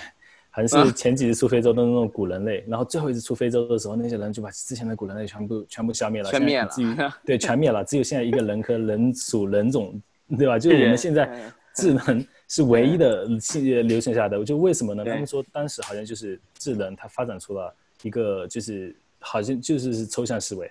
他就说呢，就是说，就是说。之前的人他也可以造石器，对不对？他也可以做做做很多一些东西。但是呢，智能它产生出了更强的那种，就是突破性的一些一些思维。他们可以产生宗教，他们可以产生可以讲故事，可以讲故事，可以把把更多人组织起来进行更大规模的协作。对对，其实这个是是是这样的协作。对，对对对，他这里面中间可能就是在人的那个思头脑的层面啊，就大脑层面产生了一种突变，使得他有更强的那种就是抽象思维的能力了。你才能相信一个故事嘛？对吧？我跟你讲说有个上帝了，你得要没错，你得要听完之后，你得脑袋里这个印象啊，他有个上帝啊，上帝是这样的，对不对？对，所以说这个东西就给人非常非常巨大的生存优势，以至于一下子把所有的其他的，对，就就很短时间，没错没错，就就没错，对，这个突变是太偶然了，嗯，对，这个突变是很偶然，甚至都不可复制，都未必可复制，对吧？这它它对于它的那种生存场景，都它都有的。所以它原生动，这就要想到，就是说，如果你就是原来就像给给这个机器人，它的这个这个这个定律一样，对吧？你不能够伤伤害人类，对吧？然后你不能够在不违反第一条情况下，你也不能伤害自己。有个有个那个阿阿对三定律，呃，阿西莫夫机器人三对阿西莫夫的三定律。我想人类也有这样的定律，就是它的基因传播的这样一个基础定律，就决定了人的一切行为，比如说都是为了基因更大范围的传播啊，或者生物本能啊，为了生存，所以它就进化大脑，进化前额叶。这个这样一些器官，然后形成了最终的这样一个一个结果。但机器现在看起来确实没有，所以当然我觉得它应该是是确实会成为一个人类更好的一个帮手。确实我觉得会吧，我我我我我看他们这个就是这个这个翻译这一块，包括能够能够自己去写作这件事情，我觉得未来它替代人替代作家的可能性，我个人的判断我觉得是比较小，但它有可能能够。帮助我们在这个写作或者翻译这个方面有更大的、更好的应用场景，这块是可能是是一个没错没错没错有可能的地方。嗯嗯哼哼，没错。他他现在对小虎，我有一个一个问题，特别想了解，就是他现在这个这些 model 啊，就是说你说刚才那个二代的 model 它是对外开放的，那么呃像这样的东西，它真正商用，就比如说每一个人或者说对于一个创业者啊，他真正能够去使用这些呃 model 去做一些应用层面上的这个事情。这个事儿我们还有多远呢？你觉得？我觉得哈，就我们可以之前看到哈啊，我觉得会很快。为什么呢？因为因为这个领域实在发展太快了，就像就像就像二代，当初他们是不想要公开二代的那个最大的那个 model 嘛，对不对？但是很危险啊！现在一下子我们来看那个 model，回过头来看那个 model，已经是就是一个是一个很很一个很小的一个东西了，对，没错没错，对对对，你到明年 甚至再过两年会出来，对啊，我觉得。对这个东西，啊，这个这个还 还真的挺挺挺让人兴奋的。我觉得这些 model，我觉得现在真的是要要开始关注这些东西了，因为在这个基础上，原来有很多在商业上不能实现的事情，可能未来都能够更好的去实现了。嗯哼，嗯，对，现在对有有那个甚至那个 GPT 四那个三代那个模型嘛，可以用来就就大家说可以用来产生程序嘛，就是你可以给一个 网页的 design 啊。它可以，它可以用来给你产生产生程序的，就就某种，就是好像是，就是不是反反反正就是你可以用某种方式，然后变成把它变成一个 language，就你可以描述这个网页的一些东西了，然后它可以给你产生一个程序的框架了，然后呢，你会需要一些调整了，然后最后它可以跑起来去了。嗯，我还听说说起这个，我想起来一个案例，就是今年那个呃 YC 毕业的一个一个一个公司还拿了一些投资。那个公司也挺神奇，它只做一件事情，就是给所有的电商类的产品啊，自动生成这个商品描述。啊，这这个需求也很神奇啊！这个在在我们看来，这个需求原本似乎都不太存在啊，但是他们就就做这一件事儿，就是你给他这个，你只要把你的商品照片啊什么一些基础的参数给他，他就能够自动去生成这个一个一个一个一个商品的这个这个描述。然后你就不用去写这个商品描述，甚至他写的比你写的更好，因为他更知道这个用户是怎么去搜索啊，更喜欢看什么样的东西。这样作为一个项目，在 YC 今年也拿了挺多融资，这个毕业了，这个很厉害啊，很有意思。对，嗯，对，不可以想象得到哈，这个东西商家肯定会很喜欢的。只要可以给他们增加销量，对不对？然后他们对 降低这个提升效率，然后效率是一方面，但是最主要是确实大家对于说我如何写好商品描述，我这标题写好，怎么样去吸引顾客，然后怎么样那个关键字，对不对？什么样的对对对对对对对，他这个就有就突然就有需求，而且他面向的是电商客户，电商客户其实不怕花钱，对吧？因为他。它的商业逻辑是很成熟的，所以只要你这个账是算得过来的，我我我我就愿意去花这个钱。我对，没错，他就愿意去花钱。对对对，所以它作为一个 to B 的产品，所以还蛮，所以 YC 选的项目有时候看起来刚开始听起来好像挺可笑的，但是仔细想想，它还真的是有有非常好些很接地气儿的一个 一个东西。对，挺有意思。嗯，这个有一个新闻就是，嗯，他就是用那个 GPT three 写了一篇假的那个呃文章，然后只给了标题和一个简单的简介，然后 GPT 生成了多个版本，然后这个这个学生选了一个版本之后就发布了，发布之后，结果在 Hacker News 上，嗯，有两万就就上了 Hacker News 的 Top One。有两万六千多个 visitor 都觉得这个是一篇真正的那个那个那个 哇，他不会还引用了这篇论文啊？他不是，他就是一个博客文章嘛，他不是一个呃那个哦哦哦，对，就从编编故事来讲，我们之前那个看二代，他编故事已经很厉害了。那个那个独角兽那个，我觉得真的你你读得下去了，不是说那种枯燥的文章你读不下去了，哎，你读着还挺有意思啊，觉得那个文章这很厉害。嗯，但这真的也是一个一个一个很挺可怕的事情，对吧？这样这样规模化制造假新闻就变得越来越可能了。对对对，这个识别是吗？小虎，现在以现在的技术来说，嗯，他这这就是为什么他之前说不想公开嘛，对不对？但但是担心有人作恶。对对，他担心有人作恶。但像 AI 发展的话，其实很多情况下你你你也瞒不，你就是你你要藏藏不住，为什么呢？因为这么多人在这个领域了。你有各种竞争对手，对不对？你不公开，OK，你的想法我可以，就是我花时间把它 re-implement、re-train，然后自己去去去调整，可以达到跟你一样的效果。其实其实 GPT two 的话，他之前不公开，后来就有一个人，还好像还是个学生啊，他就用他的那个论文里面的方法了，然后自己去去去就复现了那个他们的那个大版本啊，是一点五 B 点那个大版本，对，好像 对，就就就 对这个。对，这这个的话，现在不是也有那个，就是那个 Neural IPS，他们就要求现在每个文章你都需要有一个 section 啊，就在那个文章后面就阐述你的现在这个呃那个论文里面的这个东西啊，对人类社会有什么影响啊？哦，就说你要从一个伦理的角度上来讲，你这个东西可能会在什么地方有帮助，在什么地方可能会有就是有危害啊，就是或者说像这个危害的话，对啊，就是就是就是一些那个就是就是说他。来强迫那些就是就是这种行业的这种从业者吧，来思考你这个做的这个东西对对人类社会它的它它有什么样的影响？对，但是我觉得哈，就是这个东西是一个什么呢？就是说，就是科技都是双刃剑嘛，就是这这个东西你是停不下来的，就这个飞轮已经转起来了啊！你现现在很难，你说啊，我担心 AI 以后 AI 的危险了，所以我现在要把这个行业停下来，这是很难的了。像 GPT Two 一样的。你不可能说我要停下来说哦，我不发布啊，不发布一样的，很快你的这个 model 对吧？就是你你你你别人就上来了，对吧？就是你你你你想现在各种各样的 model 都，对吧？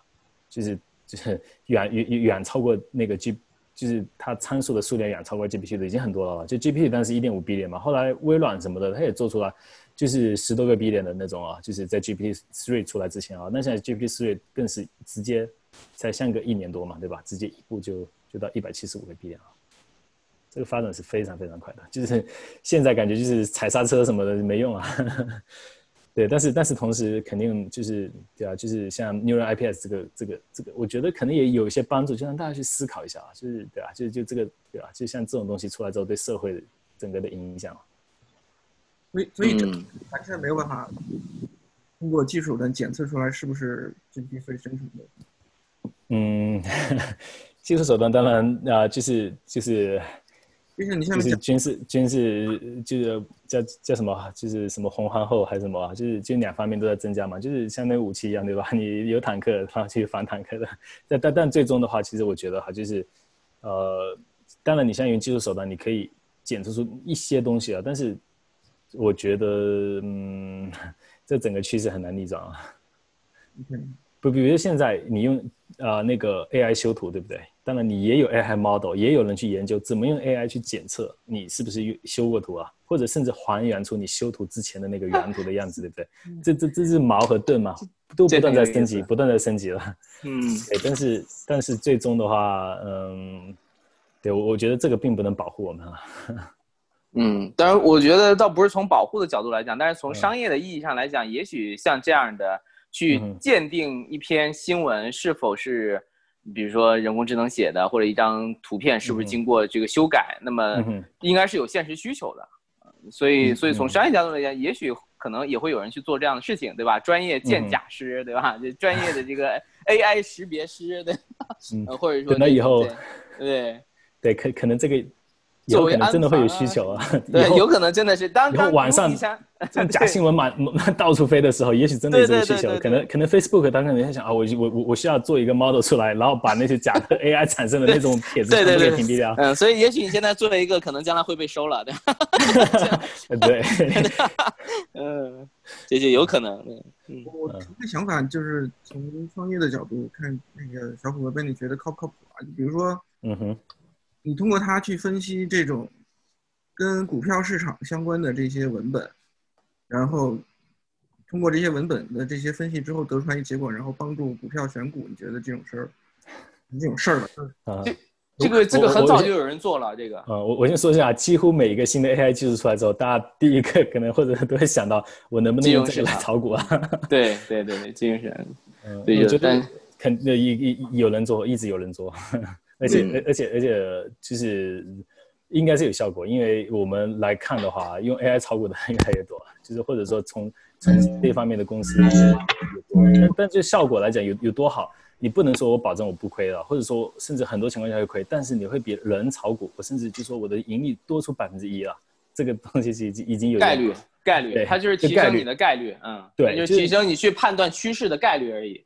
对对，但是你不能指望说它稳赚了，它自动化去对你你对你拿它还是可能会亏的，只不过比你自己炒，可能你赚赚的概率要大百分之几了。对，甚至在对对于很多那种投资公司来讲，对不对？或者说那种投行来讲，你能够提升百分之零点一，可能真的很厉害了，几很厉害了啊。嗯，对，这这个方面的研究一直会有，对，而且这肯定是有意义的，这有可能意义，这就是预测一切，你预测经济也好，预测一家公司，预测。预测股票，你有可能预测大选。对，对。OK，看大家还有什么别的问题吗？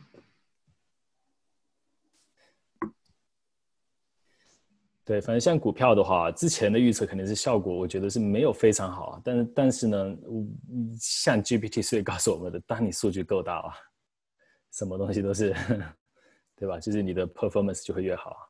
当你真的是足够足够多的数据，你观察到历史上各种公司的兴衰啊，然后各种媒体文章的各种报道啊，然后这相关的各种对吧，就是社会环境的变化啊，你可以用它来提高你炒股概率的提高提升一点，我觉得这是可能的。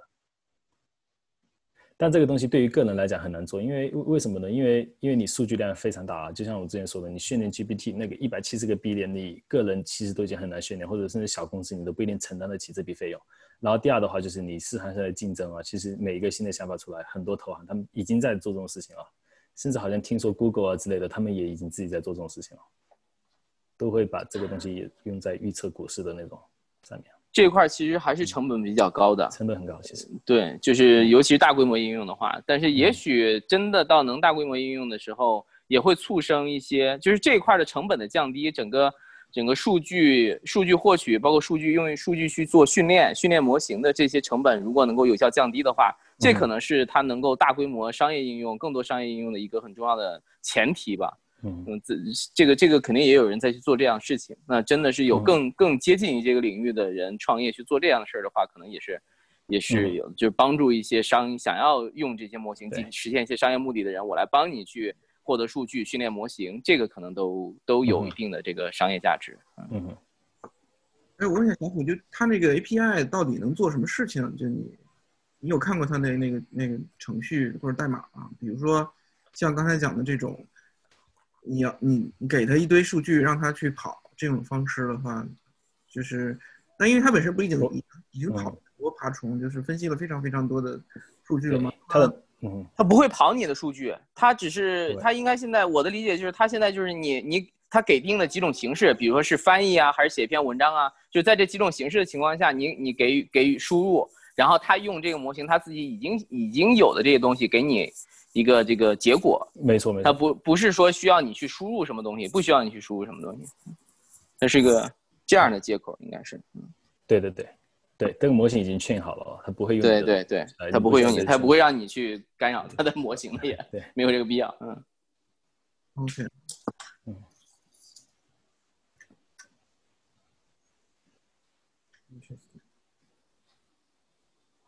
所以就相当于说，从它里面，等于是你你你用这个 API 产生的东西，实际上是在它的模型背后的数据的整个那些数据集合上的一个子集而已，是吧？一个结果。如果它应用一个应用结果，如果它的训练模型里面没有这个数据的话，那么你是得不到不准确的，也会得也会有结果，就是不准确的结果，就是以他的判断，他给你一个结果。OK，不能说是不准确，只能说是未必是你满意的或者你想要的那个结果。对于他来讲，他觉得他已经给出了他觉得最准确的结果。对。我想歪个楼问另外一个问题，跟这个语言相关的。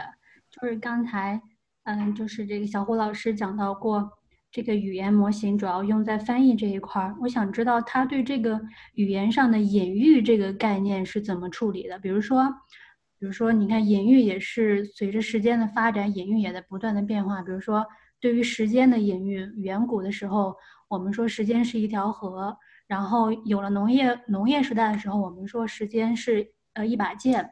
再比如说，后来工业发展呢，商业发展，我们说时间是，嗯，时间呢是金钱，然后再到近代呢，生命更加重要了。我们说时间就是生命，像这种是同样的一个时间的概念，随着啊这个时代的发展呢，它被赋予了不同的隐喻。啊，我们在隐喻上讲有一个 domain，有一个 target，所以说你的这个 domain 跟这个 target 之间的 mapping，呃，会根据不同的这个文化特点呃文化背景，你的这个 mapping 总是不一样的。假假如说，假如说我们说。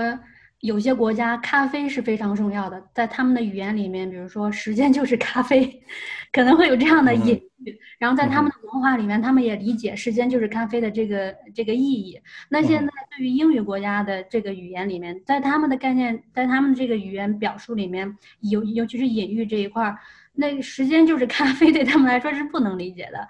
那假如说你这个你这个 language language 这个 model 啊，然后就是爬了很多这个英语的这个具体。这个语料吧，具体的语料，然后在英语的这个这个里面，时间等于一条河，时间像一条河，像一把剑，像金，像生命，像这种都是有的，但是没有你可能没有这样的语料，就是没有时间是咖啡这样的一种语料。那当你翻译到一个另外一个国家，它它的语料是时间是呃咖啡一样重要。那像这种。这种隐喻的翻译，我想知道这个语言模型它是怎么处理的？它处理的好吗？或者说它在这一块儿，它是它这个后面的这个思思维是什么样的呢？谢谢。好，没事，我我我我来，我只能说一下我的理解哈，就或者说我对他现在这个这个做法，然后他可能会怎么样处理隐喻的一个理解哈，就是它里面没有专门的呃进行分析，但是呢，呃。对，如果你说进行翻译的话，其实你无非就是两种嘛，一种是直译嘛，对吧？一种是意译嘛，对不对？直译的话，那就时间是咖啡，你就翻译成时间是咖啡就好了，对不对？那那当然，这个东西可能并不是一个一个很好的翻译，对不对？但是呢，一些隐喻，如果是一些常见的隐喻的话，那它其实，比如说法语里面可能有某种隐喻，你会翻译成翻译成英语里面，其实一其实在网上的话，嗯，可能会有很多语料，对不对？这语料不一定是要直接的翻译，它可能会说这个东西用在这个场景里面。类似的场景，对不对？就是说，比如说啊，首先我讲一段时间很重要性的话，然后后面接上时间就是金钱，对不对？对吧？那英文里面，它它它，那这个隐喻它会和那个这个上下文会联系起来了。那那类似的，那我在进行翻译的时候，对不对？那我在这种语境下，我可能这个 model 就会偏向于使用某一种就是英语里面相对应的表达了。就是说，就就就这种表达，它不一定是非非要是直译，因为因为所有东西其实是用数据说话嘛，对不对？就是你的是在数据里面，你这个翻译的话，就是说你有可能找到已经存在的语料是这样翻译的，有可能说你可能会找到一些相同的场景下面的有很高相关度的那种那种用呃那那那那那用用法，它是怎么样翻译的？就最终它怎么翻译的话，它就像我们之前说的，它其实不会去做。人类的那种情感上的，像推理也好，或者说你这种联这种我们想象的这种联想啊，但他的联想就是说我见过什么东西，两个之间有没有关联性啊？就是像像像像这样子，他他的关联性完全是数据上的关联性啊，不是说我们说那种我们情感上的关联性，对不对？比如说金钱和生命啊，这时间和生命，然后时间和金钱这种关联性，就是说，对，就是说他对隐喻的来讲，嗯，其实跟翻译任何其他的这个东西是一样的啊，就是对，其实其实其实就是看。其实看它的那个训练集里面，就是就是就有没有像有没有对应的翻译啊？就是他之前看到有没有对应的翻译，或者说在这个语境下面，它对应的那个就是呃那个，就比如说一个 language model，对不对？我给出一段时间很重要的话，你后面自动补全，我会补全是哪个，对不对？对吧？是其实是。对啊，其实就是你那个语境，它如果是有没有在类似的语境里面，它最常用的表达方式是什么？对，那个就特别像是，呃，语言学里面有一个 semantic space，就是这一个词跟它相关联的这些常用的呃这个词组成了一个 space，就像一个射一一一一个射线射出去的那个那个那 space 一样，然后我觉得你讲的那个就是在围绕着这个词有哪些词，比如说暗层这些词经常跟它有联系，然后第二层是不经常，第三层呢可能更就更加疏远，第四层可能就完全没关系。然后它有这个 space 之后呢，你这个 model 可以根据这个啊这个 space 的级别去选，根据关联性，然后这个关联性比较大，然后我就我就补充那样一个单词。是是是，呃。我 OK，我我我我就我觉得你是呃在语言学方面，你是在这方面，就你在你你你是学的是这一方面的，是语言学方面的。我对我大学专业是计算机编程语言，然后后面学了呃认知语言，呃那个对比语言学，还有认知语言学，然后最近在做功能语言学方面的研究。嗯嗯嗯。哦，我不知道你听过 What embedding 这个概念没有？What embedding？嗯，What embedding？我我我有印象，对，你能再。你你。你之前讲的那个，其实其实跟等等价于呃，就是很很接近于 what embedding 这个概念啊。啊，what embedding 的话，它是什么呢？就是就是啊，一个词它的含义是由什么决定的呢？是由它的善，就是是由它的用它的 usage 决定的，它由它怎么用决定的。对对。然后它它对，然后然后它啊，what embedding 是在。语言处理里面哈，其实我们今天讲的 transformer，然后什么什么之类，其实在之前你说有一个 breakthrough 的话，其实我里面提到过一个 embedding 的那一层，那个但那个是一个很经典的东西。其实，在那个东西的话是很有啊，我我今天没有讲，因为它是比较早的一些一一一些一一一些结果。但但那个东西的话，它它是这么做的啊，就我觉得你听起来可能会非常熟悉了。嗯，就是如果我我我现在在网上抓很多文字下来，对不对？嗯。我现在任何拿出一个单词，嗯，把把它从那拿出来，然后呢，我选定一个所谓的 context，比如说前十个单词和后十个单词组成是它的 context，对不对？嗯嗯。然后我再把那个 context 里面随机取一个词出来，那那那这样的话，这两个词是我可以说他们在同一个 context 里面用过，对对吧？然后呢，我再去整个语言里面任何其他地方随机挑一个词出来，那那这样的话，这个词的话是。我我我认为是没有现，起码在目前来讲是跟它是比较疏远的，它的相关性是很低的。那么跟它在一起 context 这个词的相关性是很高。那么怎那那么在计算机语言处理，其实很多情况下我们需要分辨两个单词它们的它们 semantic meaning 是不是一样的。比如说哈，cat and dog，它们都是宠物，对不对？经常是可以互换的，互换的，对不对？那么我们在做 training 或者在做 translation 的时候，我们就应该知道。哪怕比如说 cat a fish，我知道怎么翻译，对不对？The cat ate the fish，我知道怎么翻译。哪怕我的语库里面没有 the cat ate the fish，从来没见过。呃，the the dog，对不对？ate the fish，但我应该知道怎么翻译，因为 cat 和 dog 它们之间的翻译是是是是是，它们是可以调换的，它们的属性是非常非常接近的，对不对？对对。那么计算机你怎么样去学？它们这两个东西是不是很接近？就是用用我刚刚说的那种方法，它是什么呢？就是说，如果 cat 出现的 context 跟 dog 出现的 context，它们之间是非常接近的。那我希望我可以学到一个 vector，一个 representation，它们两个的的 value 那个 representation 应该是非常接近的，就是 cat 和 dog 非常接近的。嗯。那么他们的做法是，我首首先当然是随机产生一个 representation 嗯嗯。然后呢，凡是它在那个 context 里面出现过的，就是就是我我会用一个就是一个一个很简单的 model，然后说 OK，他们有没有出现？出现过我就 predict 一，没有出现过我就 predict 零，就是有 positive sample 和 negative sample，然后它那个 training 的方法叫 negative sampling 啊，然后然后最后它可以做到一个很很神奇的东西，它可以给每个单词学到一个 vector，就是一个一个一个 representation，这个 representation 呢，它包含了一个就是这个单词的用法。就是完全是从统计学的概念来讲，没有任何人为的干预，只是一大段大段的那种文字从网上抓下来，然后用这种方法 negative sampling 能够学到一个 representation。这个 representation 它甚至可以做到什么呢？你可以把啊那个 king 的那个 representation 拿拿出来，嗯哼。然后呢，把那个 man 的 representation 拿出来，都是两个 vector。你把 king 的 vector 减去 man 的 vector，然后再加上 woman 的 vector，嗯哼。然后你会得到 king 和 vector 边上啊，就非常接近了。就就它那种 semantic structure 都可以学学出来，甚至可以是比如说国家里面的那种。比如说 Paris 啊，France，或者说 Paris 减去 France 加上什么啊啊 Russian，对吧？你可以是你可以得到什么莫斯科？对，那它这个相，它这个语料是在同级别的。我们就是语言学上在看在看这个语料的时候，对对词义的划分，呃，会比如说比如说小孩子啊。刚开始学语言的时候，他们最先学的是有一个 basic level。那个 basic level，比如说你会说，你会比如说前面有一只猫，你会说这是一只猫啊，这是一只狗。你不呃，比如说这是一只狗，你不会说这是一只金巴，你也不会说这是一只动物。那动物呢，就是狗的上级，金巴就是狗的下级。所以说，在语言学上，我们有一个 basic level。basic level 就是你刚才讲的那个，它是基于呃，它是这它是这个 usage base，就是在你的生活当中跟人互动。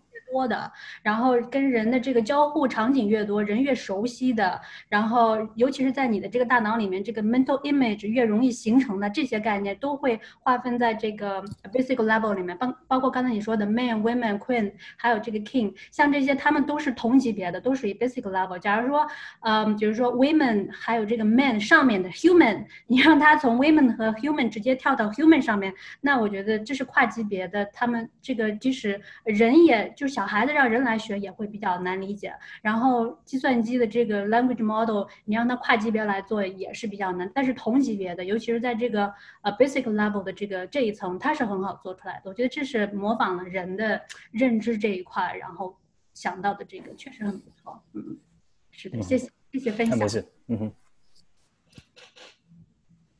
我没问题了。我我觉得可能像这种翻译的。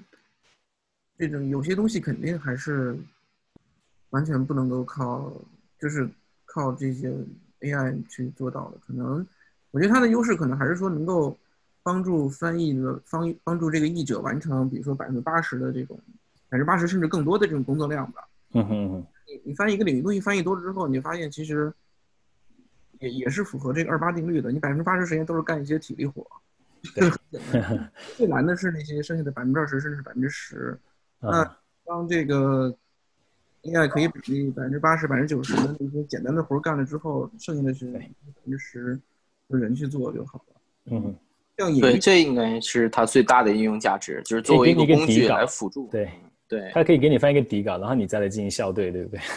嗯。然后对于有一些地方，对吧？你可以提升一下它的什么信达雅，对不对？还有一些就是对翻译准确性要求不高，但是可能对及时性。呃，要求比较高的这种这种东西的时候，它可能也会有价值。对，什么你在国外旅游的时候，那些什么问路的 app，对不对？需要实时翻译了，对啊，能简单交流就可以。简单交流，对，但是是实时翻译啊。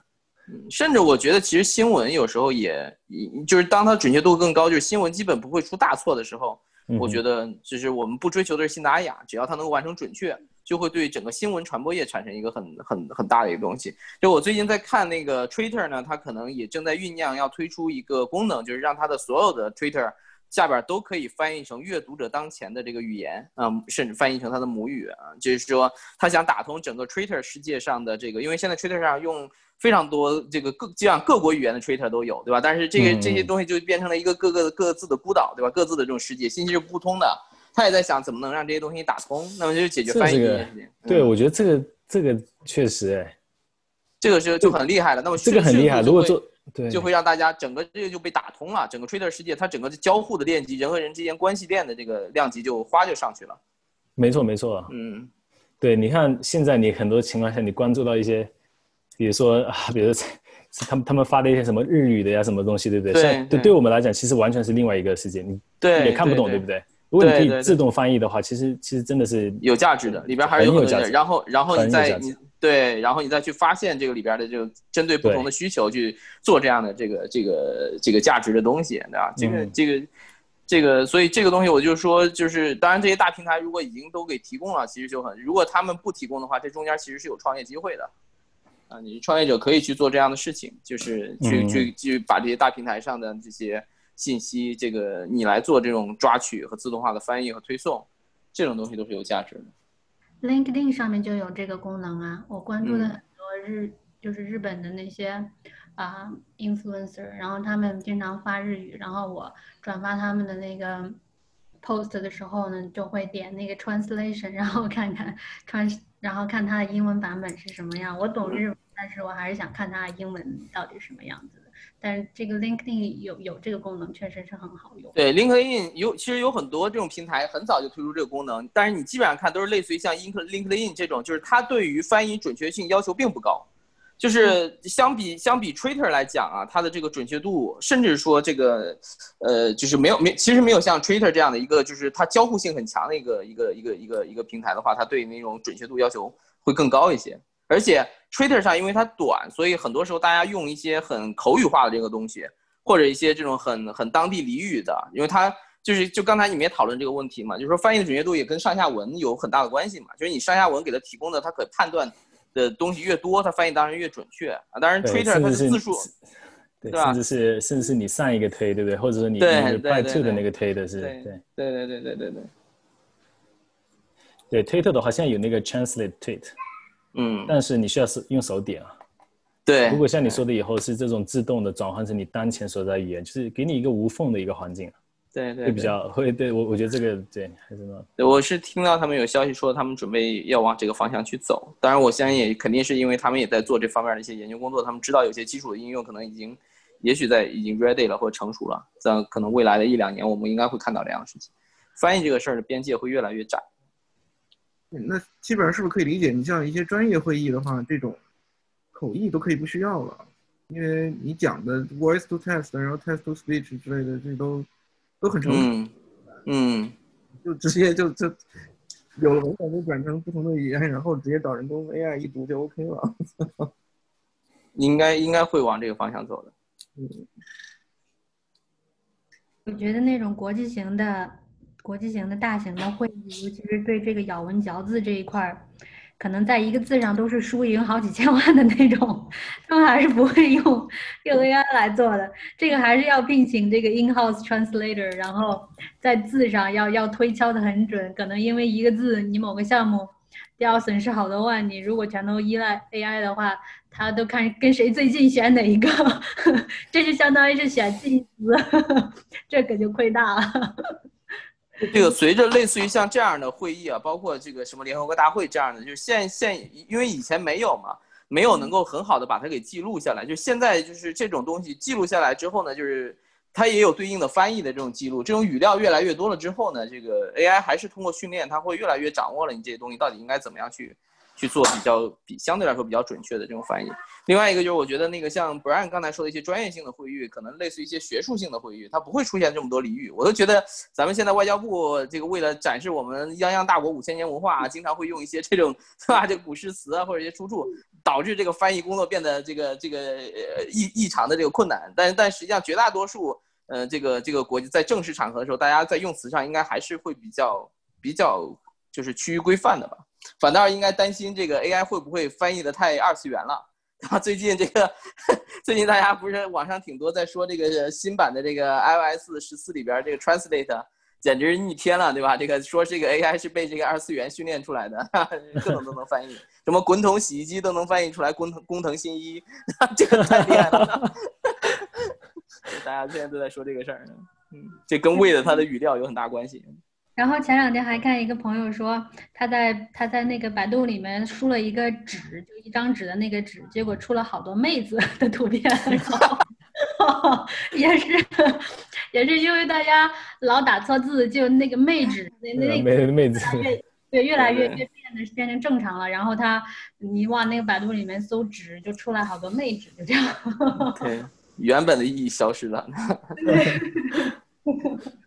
最近挺就是中文的这个语境下，G GPT Three 现在有什么比较突出的应用或者是什么进展吗？那个小虎这边知道。哦，中文是吗？中文啊，我那个 GPT 里面列出来了，它的那个 Training Data Set 里面所有的那个 language 了。呃，我我没有印象，好像看到中文。我我我我可以我呃，就大家有兴趣的话，可以回头呃呃那个看一下，他那个 paper 里面列出来了，他那个语料里面都包含了哪些语言啊？对，其实他对语言根本就不关心是什么语言，就完全取决于你喂他什么语言，你喂他什么样的内容，他就能够用哪个语言去给你解决这个对应的问题。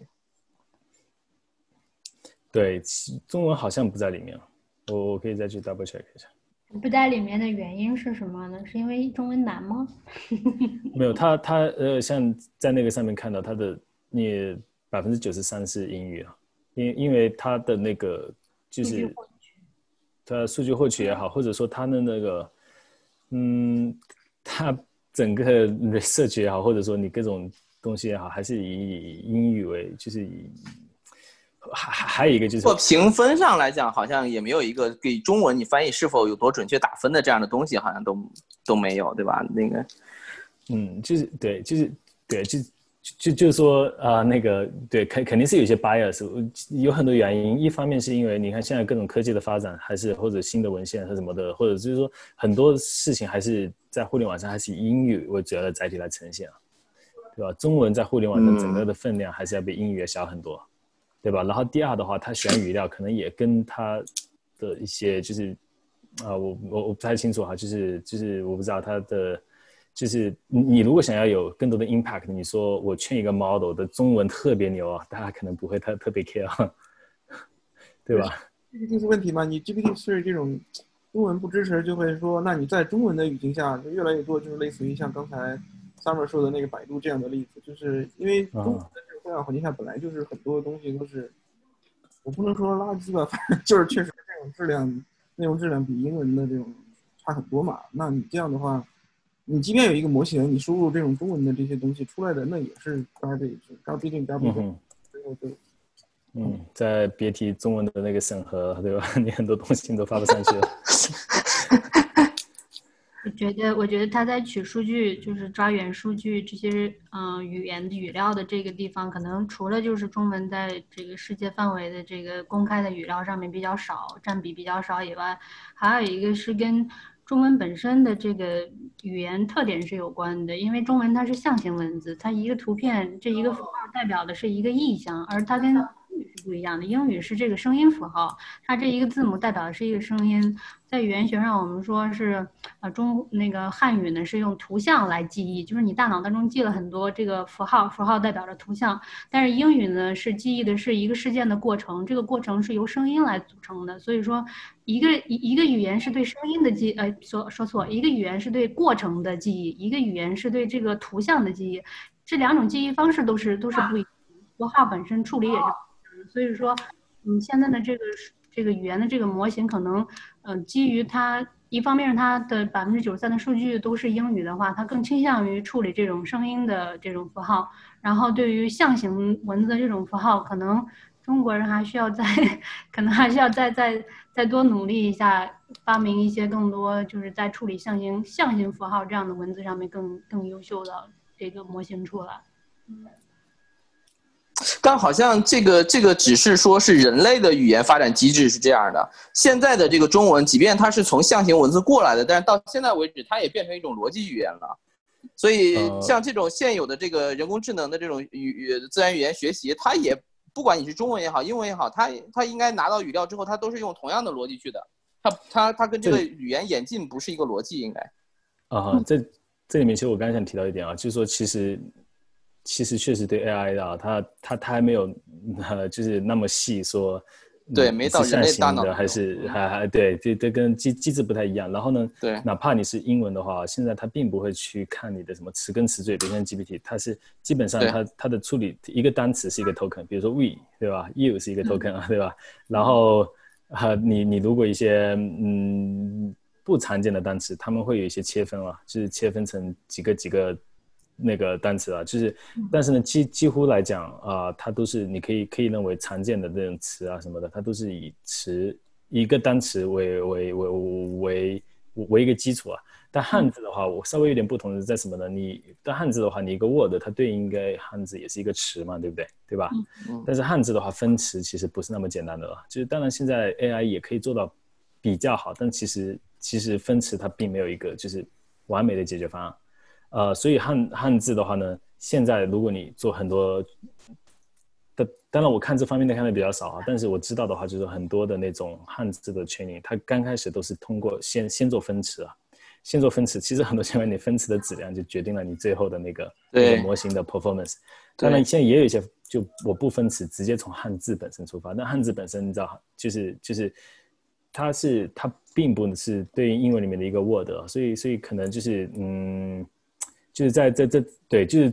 就最终就是，其实，呃，我我我觉得哈，其实可能一种方法就是你把每个单每个字就当做一个 token 啊，对吧？就是来来呃来训练的模型啊。但是呢，这个方面肯定会有一些，就是我我我就是肯定专门针对汉字可能会有一些改进的地方啊。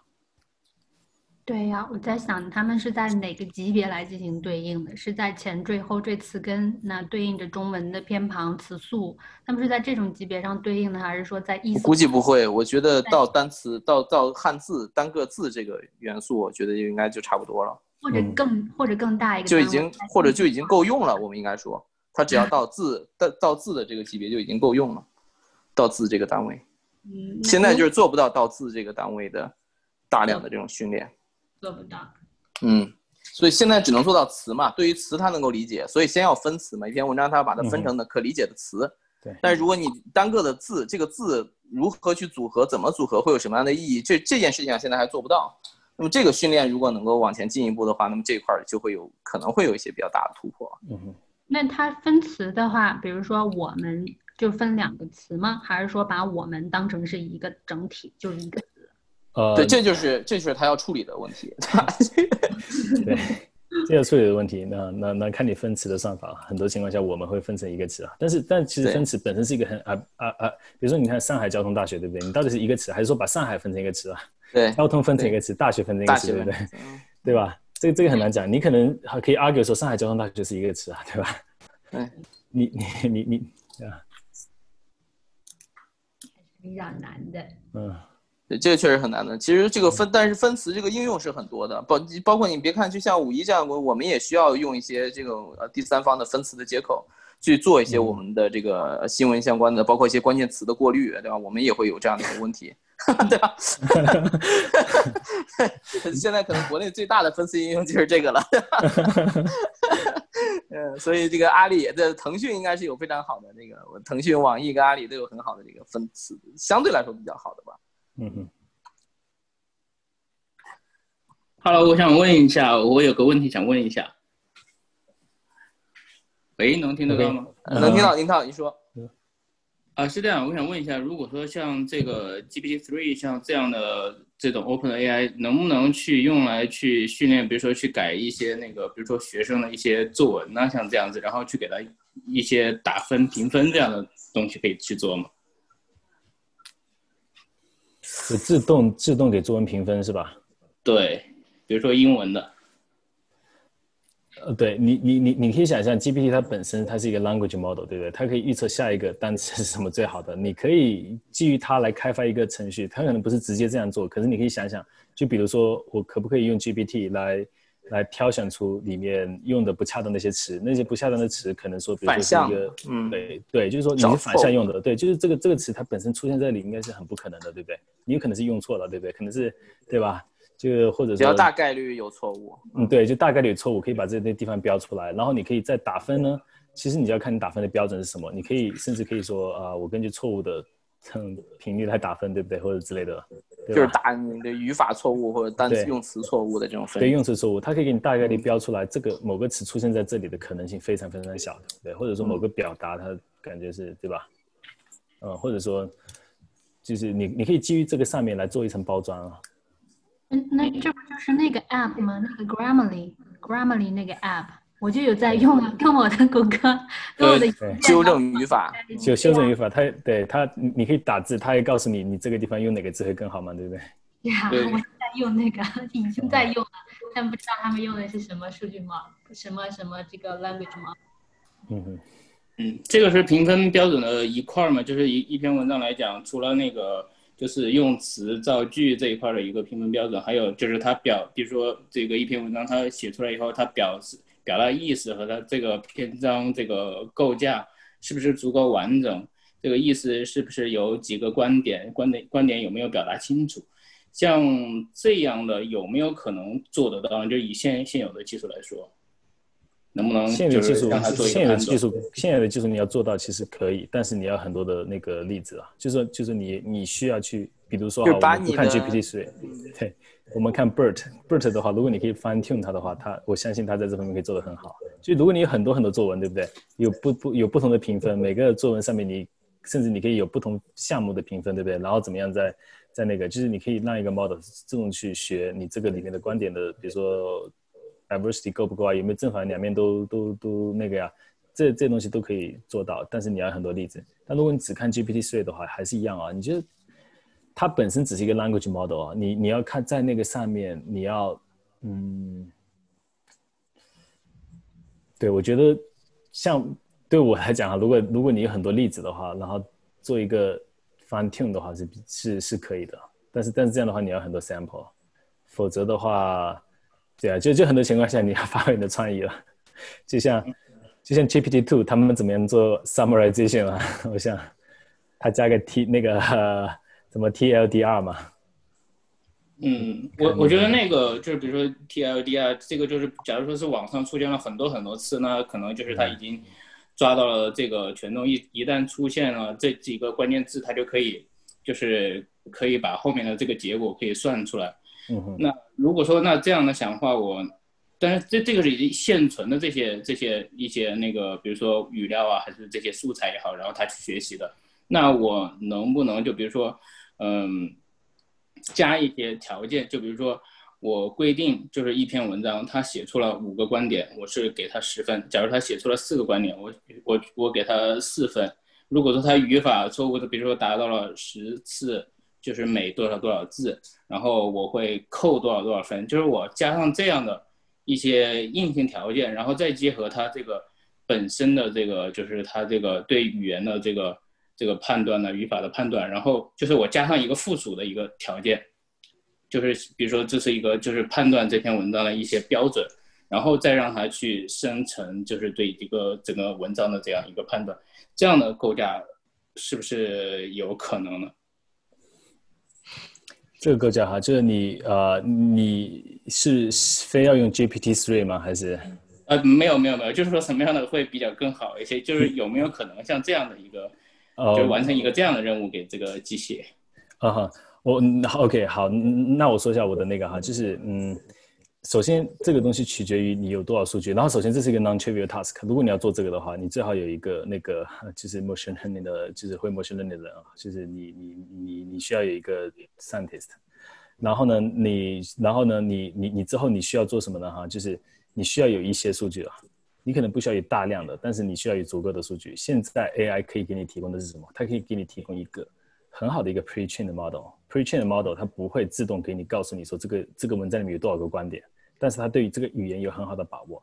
然后呢，你需要对它进行 fine tune，也就是意味着我们拿这个很好的那个 pre-trained model，对不对？像 BERT 一样啊。然后呢，拿到你这边来，然后你需要一些一些 example，比如说你要一千篇文章，假设哈，那每一这一千篇文章你可以教它啊。那这个文章里面是有几个观点啊？或者说哪里到哪里是一个观点，哪里到哪里是一个是是另外一个观点？你可以用一些 contrastive loss。类的那种方方式啊，来 chain 它，来 distinguish 这种一个文章里面的不同的那种观点啊，然后你在这个基于这个上面，然后再去再去训练，然后现但是你这个我我相信啊，如果你有这样的人的话，有很大概率你是而而且有相应的数据的话，现在并不需要海量的数据，为什么呢？因为你可以基于一个一个 pre-trained 的 model 来做，但是你还是需要有一些相关的数据。而且不能，我现我觉得不能是太少啊，可能你还是需要一个，我不知道，呃，大几百、一千。那就比如说像像这样的文章，那就是说，比如说一一篇文章有，比如说我觉得一篇比较好的文章，那这里面一篇文章，比如说有几个观点表达的清不清楚，那这些就是说需要，比如说有专业的老师，就是把这个文章。需要情况，它的质量先把它评判出来，没错，给一个打分标准。每一篇文章都是这样子。需要，对。然后比如说在这样的同样的工作，比如说做一千次、一千、一千、一千篇文章，然后再去给他学习。呃，需要，对。我我觉得这是可以这样，嗯，可以这样做，就是就是对我觉得像你说的这个可以做到啊，用 用 GPT 以前的方法，然后如果你真的想用 GPT 的话，你开动你的脑洞啊，因为它是个 language model 啊，你可以想加一个 instruction，就下面这个东西清晰吗？啊，然后附上去啊，然后给一些 example，few shot learning 啊，然后看它的结果怎么样啊，自己去 evaluate。呃，对，就是用它那个 few shots 那那个 model 可以去试一试，试一下。对，这样可能就不需要那么大量的。对，如果你用传统的那种 fine tuning 的话，我觉得就是肯定你需要一个需要一个懂计算，呃，就是懂懂那个呃 deep learning 的人，然后需要有一定量的数据啊。future learning 你也需要一一定量的数据，但可能就比较少，比如十五个，对吧？对，对，我觉得这个可能会是十个，有意思的，可以试一试。对嗯，其实你你也可以，不知道你对这个 Grammarly 那个软件熟悉不熟悉？你可以在那个软件上面先玩一玩，最起码你说的，你比如我记得你说了五六个条件，前面。最基础的，比如说这个字该不该在这个句子当中使用，使用的频率有多高，是不是该换成更好的字？然后这一段话是不是过于冗长，是不是要分要用分句呀、从句啊？是不是要该该换成另外一种主动语态变成被动，被动变成主态，呃，被动变成主动，是不是应该用更好的这个更符合母语的这个说话方式的这种呃来表达呢？像这种级别的 Grammarly 都能做到，而且最近 Grammarly 还有对。Garmin 还有一个新的，就是是是我发现的一个，就是最近才意识到，它可能很很长时间就有了，叫做根据你的书写的那个文体，就是题材吧，你是写什么讨议论文呐，你是写什么小说呀，你写商业邮件呢，跟朋友写什么非常 casual 的这些话呀，它会根据你那个文体 style，然后会会告诉你，如果你是写 business 的话，你应该用。呃，他会比如说给你你列出来这几个这个同义词吧，近义词。如果你是写 business 的话，你倾向于使用这一类的近义词；如果你是写 casual 的话，你是倾向于使用那类的近义词。像这种类似于建议级别的 Grammarly 都是可以做到的。但是像你后面加的那个最后面加的那两个，比如说专门是用来打分的。Grammarly 也有打分，但它打分的这个机制不是像你说的，你这个议论文要求五个观点，你少一个观点，它不是这样子，它是针对于你的这个错错错字的多少啊，然后你的这个跟母语者的这个语言表达这个差别有多大呀，然后还有。嗯，还有一个什么，就是你这个表，就是它更多的是跟母语的母语者的这个经常的表述来进行比较，你有多接近，你越接近分数越高，你越你不接近你就分数越低的。它它的打分是有这样子的，所以说我觉得你看看 Grammarly 的它的那个实际的运用，它肯定 Grammarly 做能能做出这么大，我觉得它肯定也是有很很大量的这个语语料库数据在那儿支撑。如果没有的话，它不会说能够对母语者的这个判断，呃。母跟母语者的接近程度，这个判断那么高，打分能打那么准确，所以然后然后最后再说你那个就是想要想要就是就是完成一个给一篇作文打分的那个，我觉得目前 Grammy 都还没有做出来。像刚才那个小武老师说的，倒是有这个可能性，倒是 doable，但是具体的还是取决于你的数据。当然是数据越多，你给模型喂的越多，那自然结果就越越准确。嗯。然后还有呃那个 海明威 那个软件是 Brian 分享的是吧？对对，这也是一个没错，我我这个我以前也用过。好使吗？你觉得？呃，还行啊，但是但是它它主要是给你判断一些什么，你你的你有没有用一些比如说比较 ambiguous 的词啊？你的一句话有没有太长了？就。他想要你一个符合某种风格的写作，就你很多情况下可能不是说你写的不，呃，就是你这句话不对了，而是你你这句话有没有符合他想要那种风格？就像他说的嘛，你要比较 sharp，比较 clear，对不对？对吧？你一句话如果太长的话，他会告诉你说这句话太长了，他会给你标黄了。然后如果你用了些用了一些词，比如说 maybe 了，他就给你标出来，你不应该这样，你要你要肯定啊，he should，就变成这样。就是，对啊，就是他他他会有一些这种风格上的东西啊，但这个风格他，对，就是就还没有我我我觉得还不错，反正。改作文那个，我刚才查了一下，就原题库他们一六年推出一个就是拍照，那个就是你手写哦，那那个它是可以改那个算术题，就是比如说一加一等于二，像这样的这种确实是应该是比较容易的。但是从那个就是我之前也查了一下，就是像这种这种文章这种类似类型的这种，可能还是现在还是比较比较难的。是，就是它会加上一个会加上一个判断。但是我觉得按现在的这种，我我觉得按按这种现在已经发展到这种程度，我觉得也是有方法，应该是可以实现的。我觉得，对，就像我之前说的哈，就是如果哈你想要把这个东西做好，其实真的就是呃按现在的这个 NLP 的这个发展来讲，应该是可以做得到的。但是你需要一些投入啊，就是你需要请人，你需要投入一些东西来 build 一个语库。但是呢，这个东西可能会成为你的一个东西的一个核心竞争力啊。你看你愿不愿意投入这个东西啊？你想要一些很 quick and dirty 的东西的话，也是可能是可以的，对吧？但是，对啊，但是你这个东西，如果你真的是你觉得这个东西对你的这个东西很重要，我觉得你可能可以可以考虑往这方面投入一点，因为这个东西我觉得是做得到的，不是说你投入了之后这个东西还做不出来啊，我觉得是做得出来的。就你可能要投入去建立这个语料库，你要投入来可能需要来。你要 build 这样，就为为你这个东西来进行一些那个优化呀，那种东西定制啊，对吧？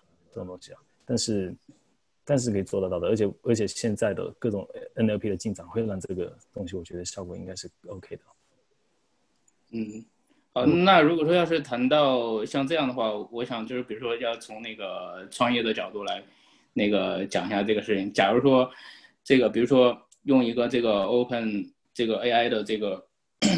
比如说，呃，GPT three 不管是什么东西吧，就比如说我用这个东西，如果说我找到了这种很多语料，然后 training 出来，那这个东西 training 出来的这个东西也不是我所有，那我我怎么样去就是把它这个变成一个那个这个商业的创业的事儿呢？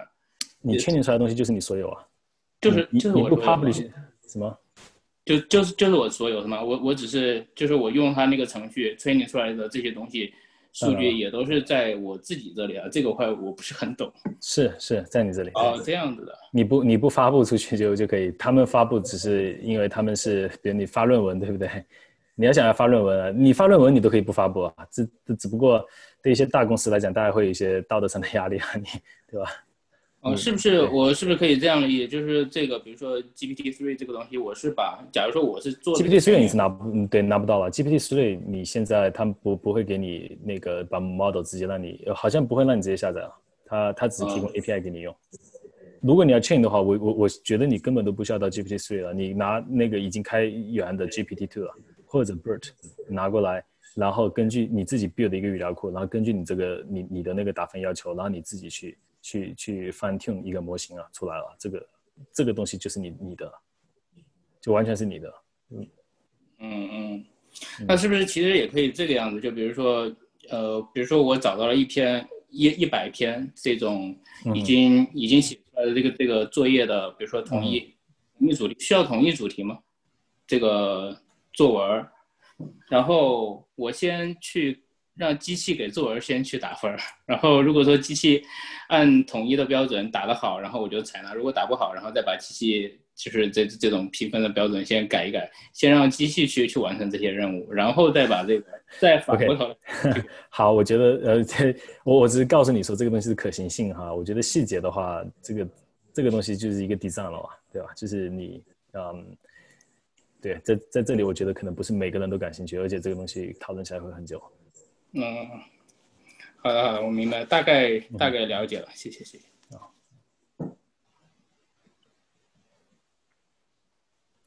这个有一个叫 Ludwig，这个东西我不知道小虎听说过没有？它实际上也是，他写的句子跟背后是用搜索引擎做支持，然后去给给给这种写作建议的。哦，这个我不知道哎，这个我我不知道。啊，多谢分享，OK。因为我觉得这可能我刚才搜了一下，好像这种英文的。写作辅助工具也有，但好像都不太行。本质上，我觉得这个事儿是跟美国不重视公立教育有关系，钱投进去。对，然后对，因为你你在这里这种东西，最后实际上很多时候付钱还是教育体系、教育机构嘛，对吧？要靠他们去才有大的这种发展前景。但是往里边砸钱的话，这个东西就就很难说有非常好的这种发展。没有人愿意去，没有这个，没有人有动力去做这个事儿吧？应该是。嗯。行，那我觉得看还有什么问题吗？如果没有什么特别迫切的问题，我们今天就结束。这个时间太长了，快三个小时了。嗯，小虎也是很辛苦，对。好，没有没有没有，很很高兴跟大家讨论，我觉得，嗯，也挺有收获的。哦，行，那咱们就先这样吧。然后大家有什么问题，我觉得还可以在那个在那个微信群里面再问，是吧？大家也都在群里面，嗯，好吧。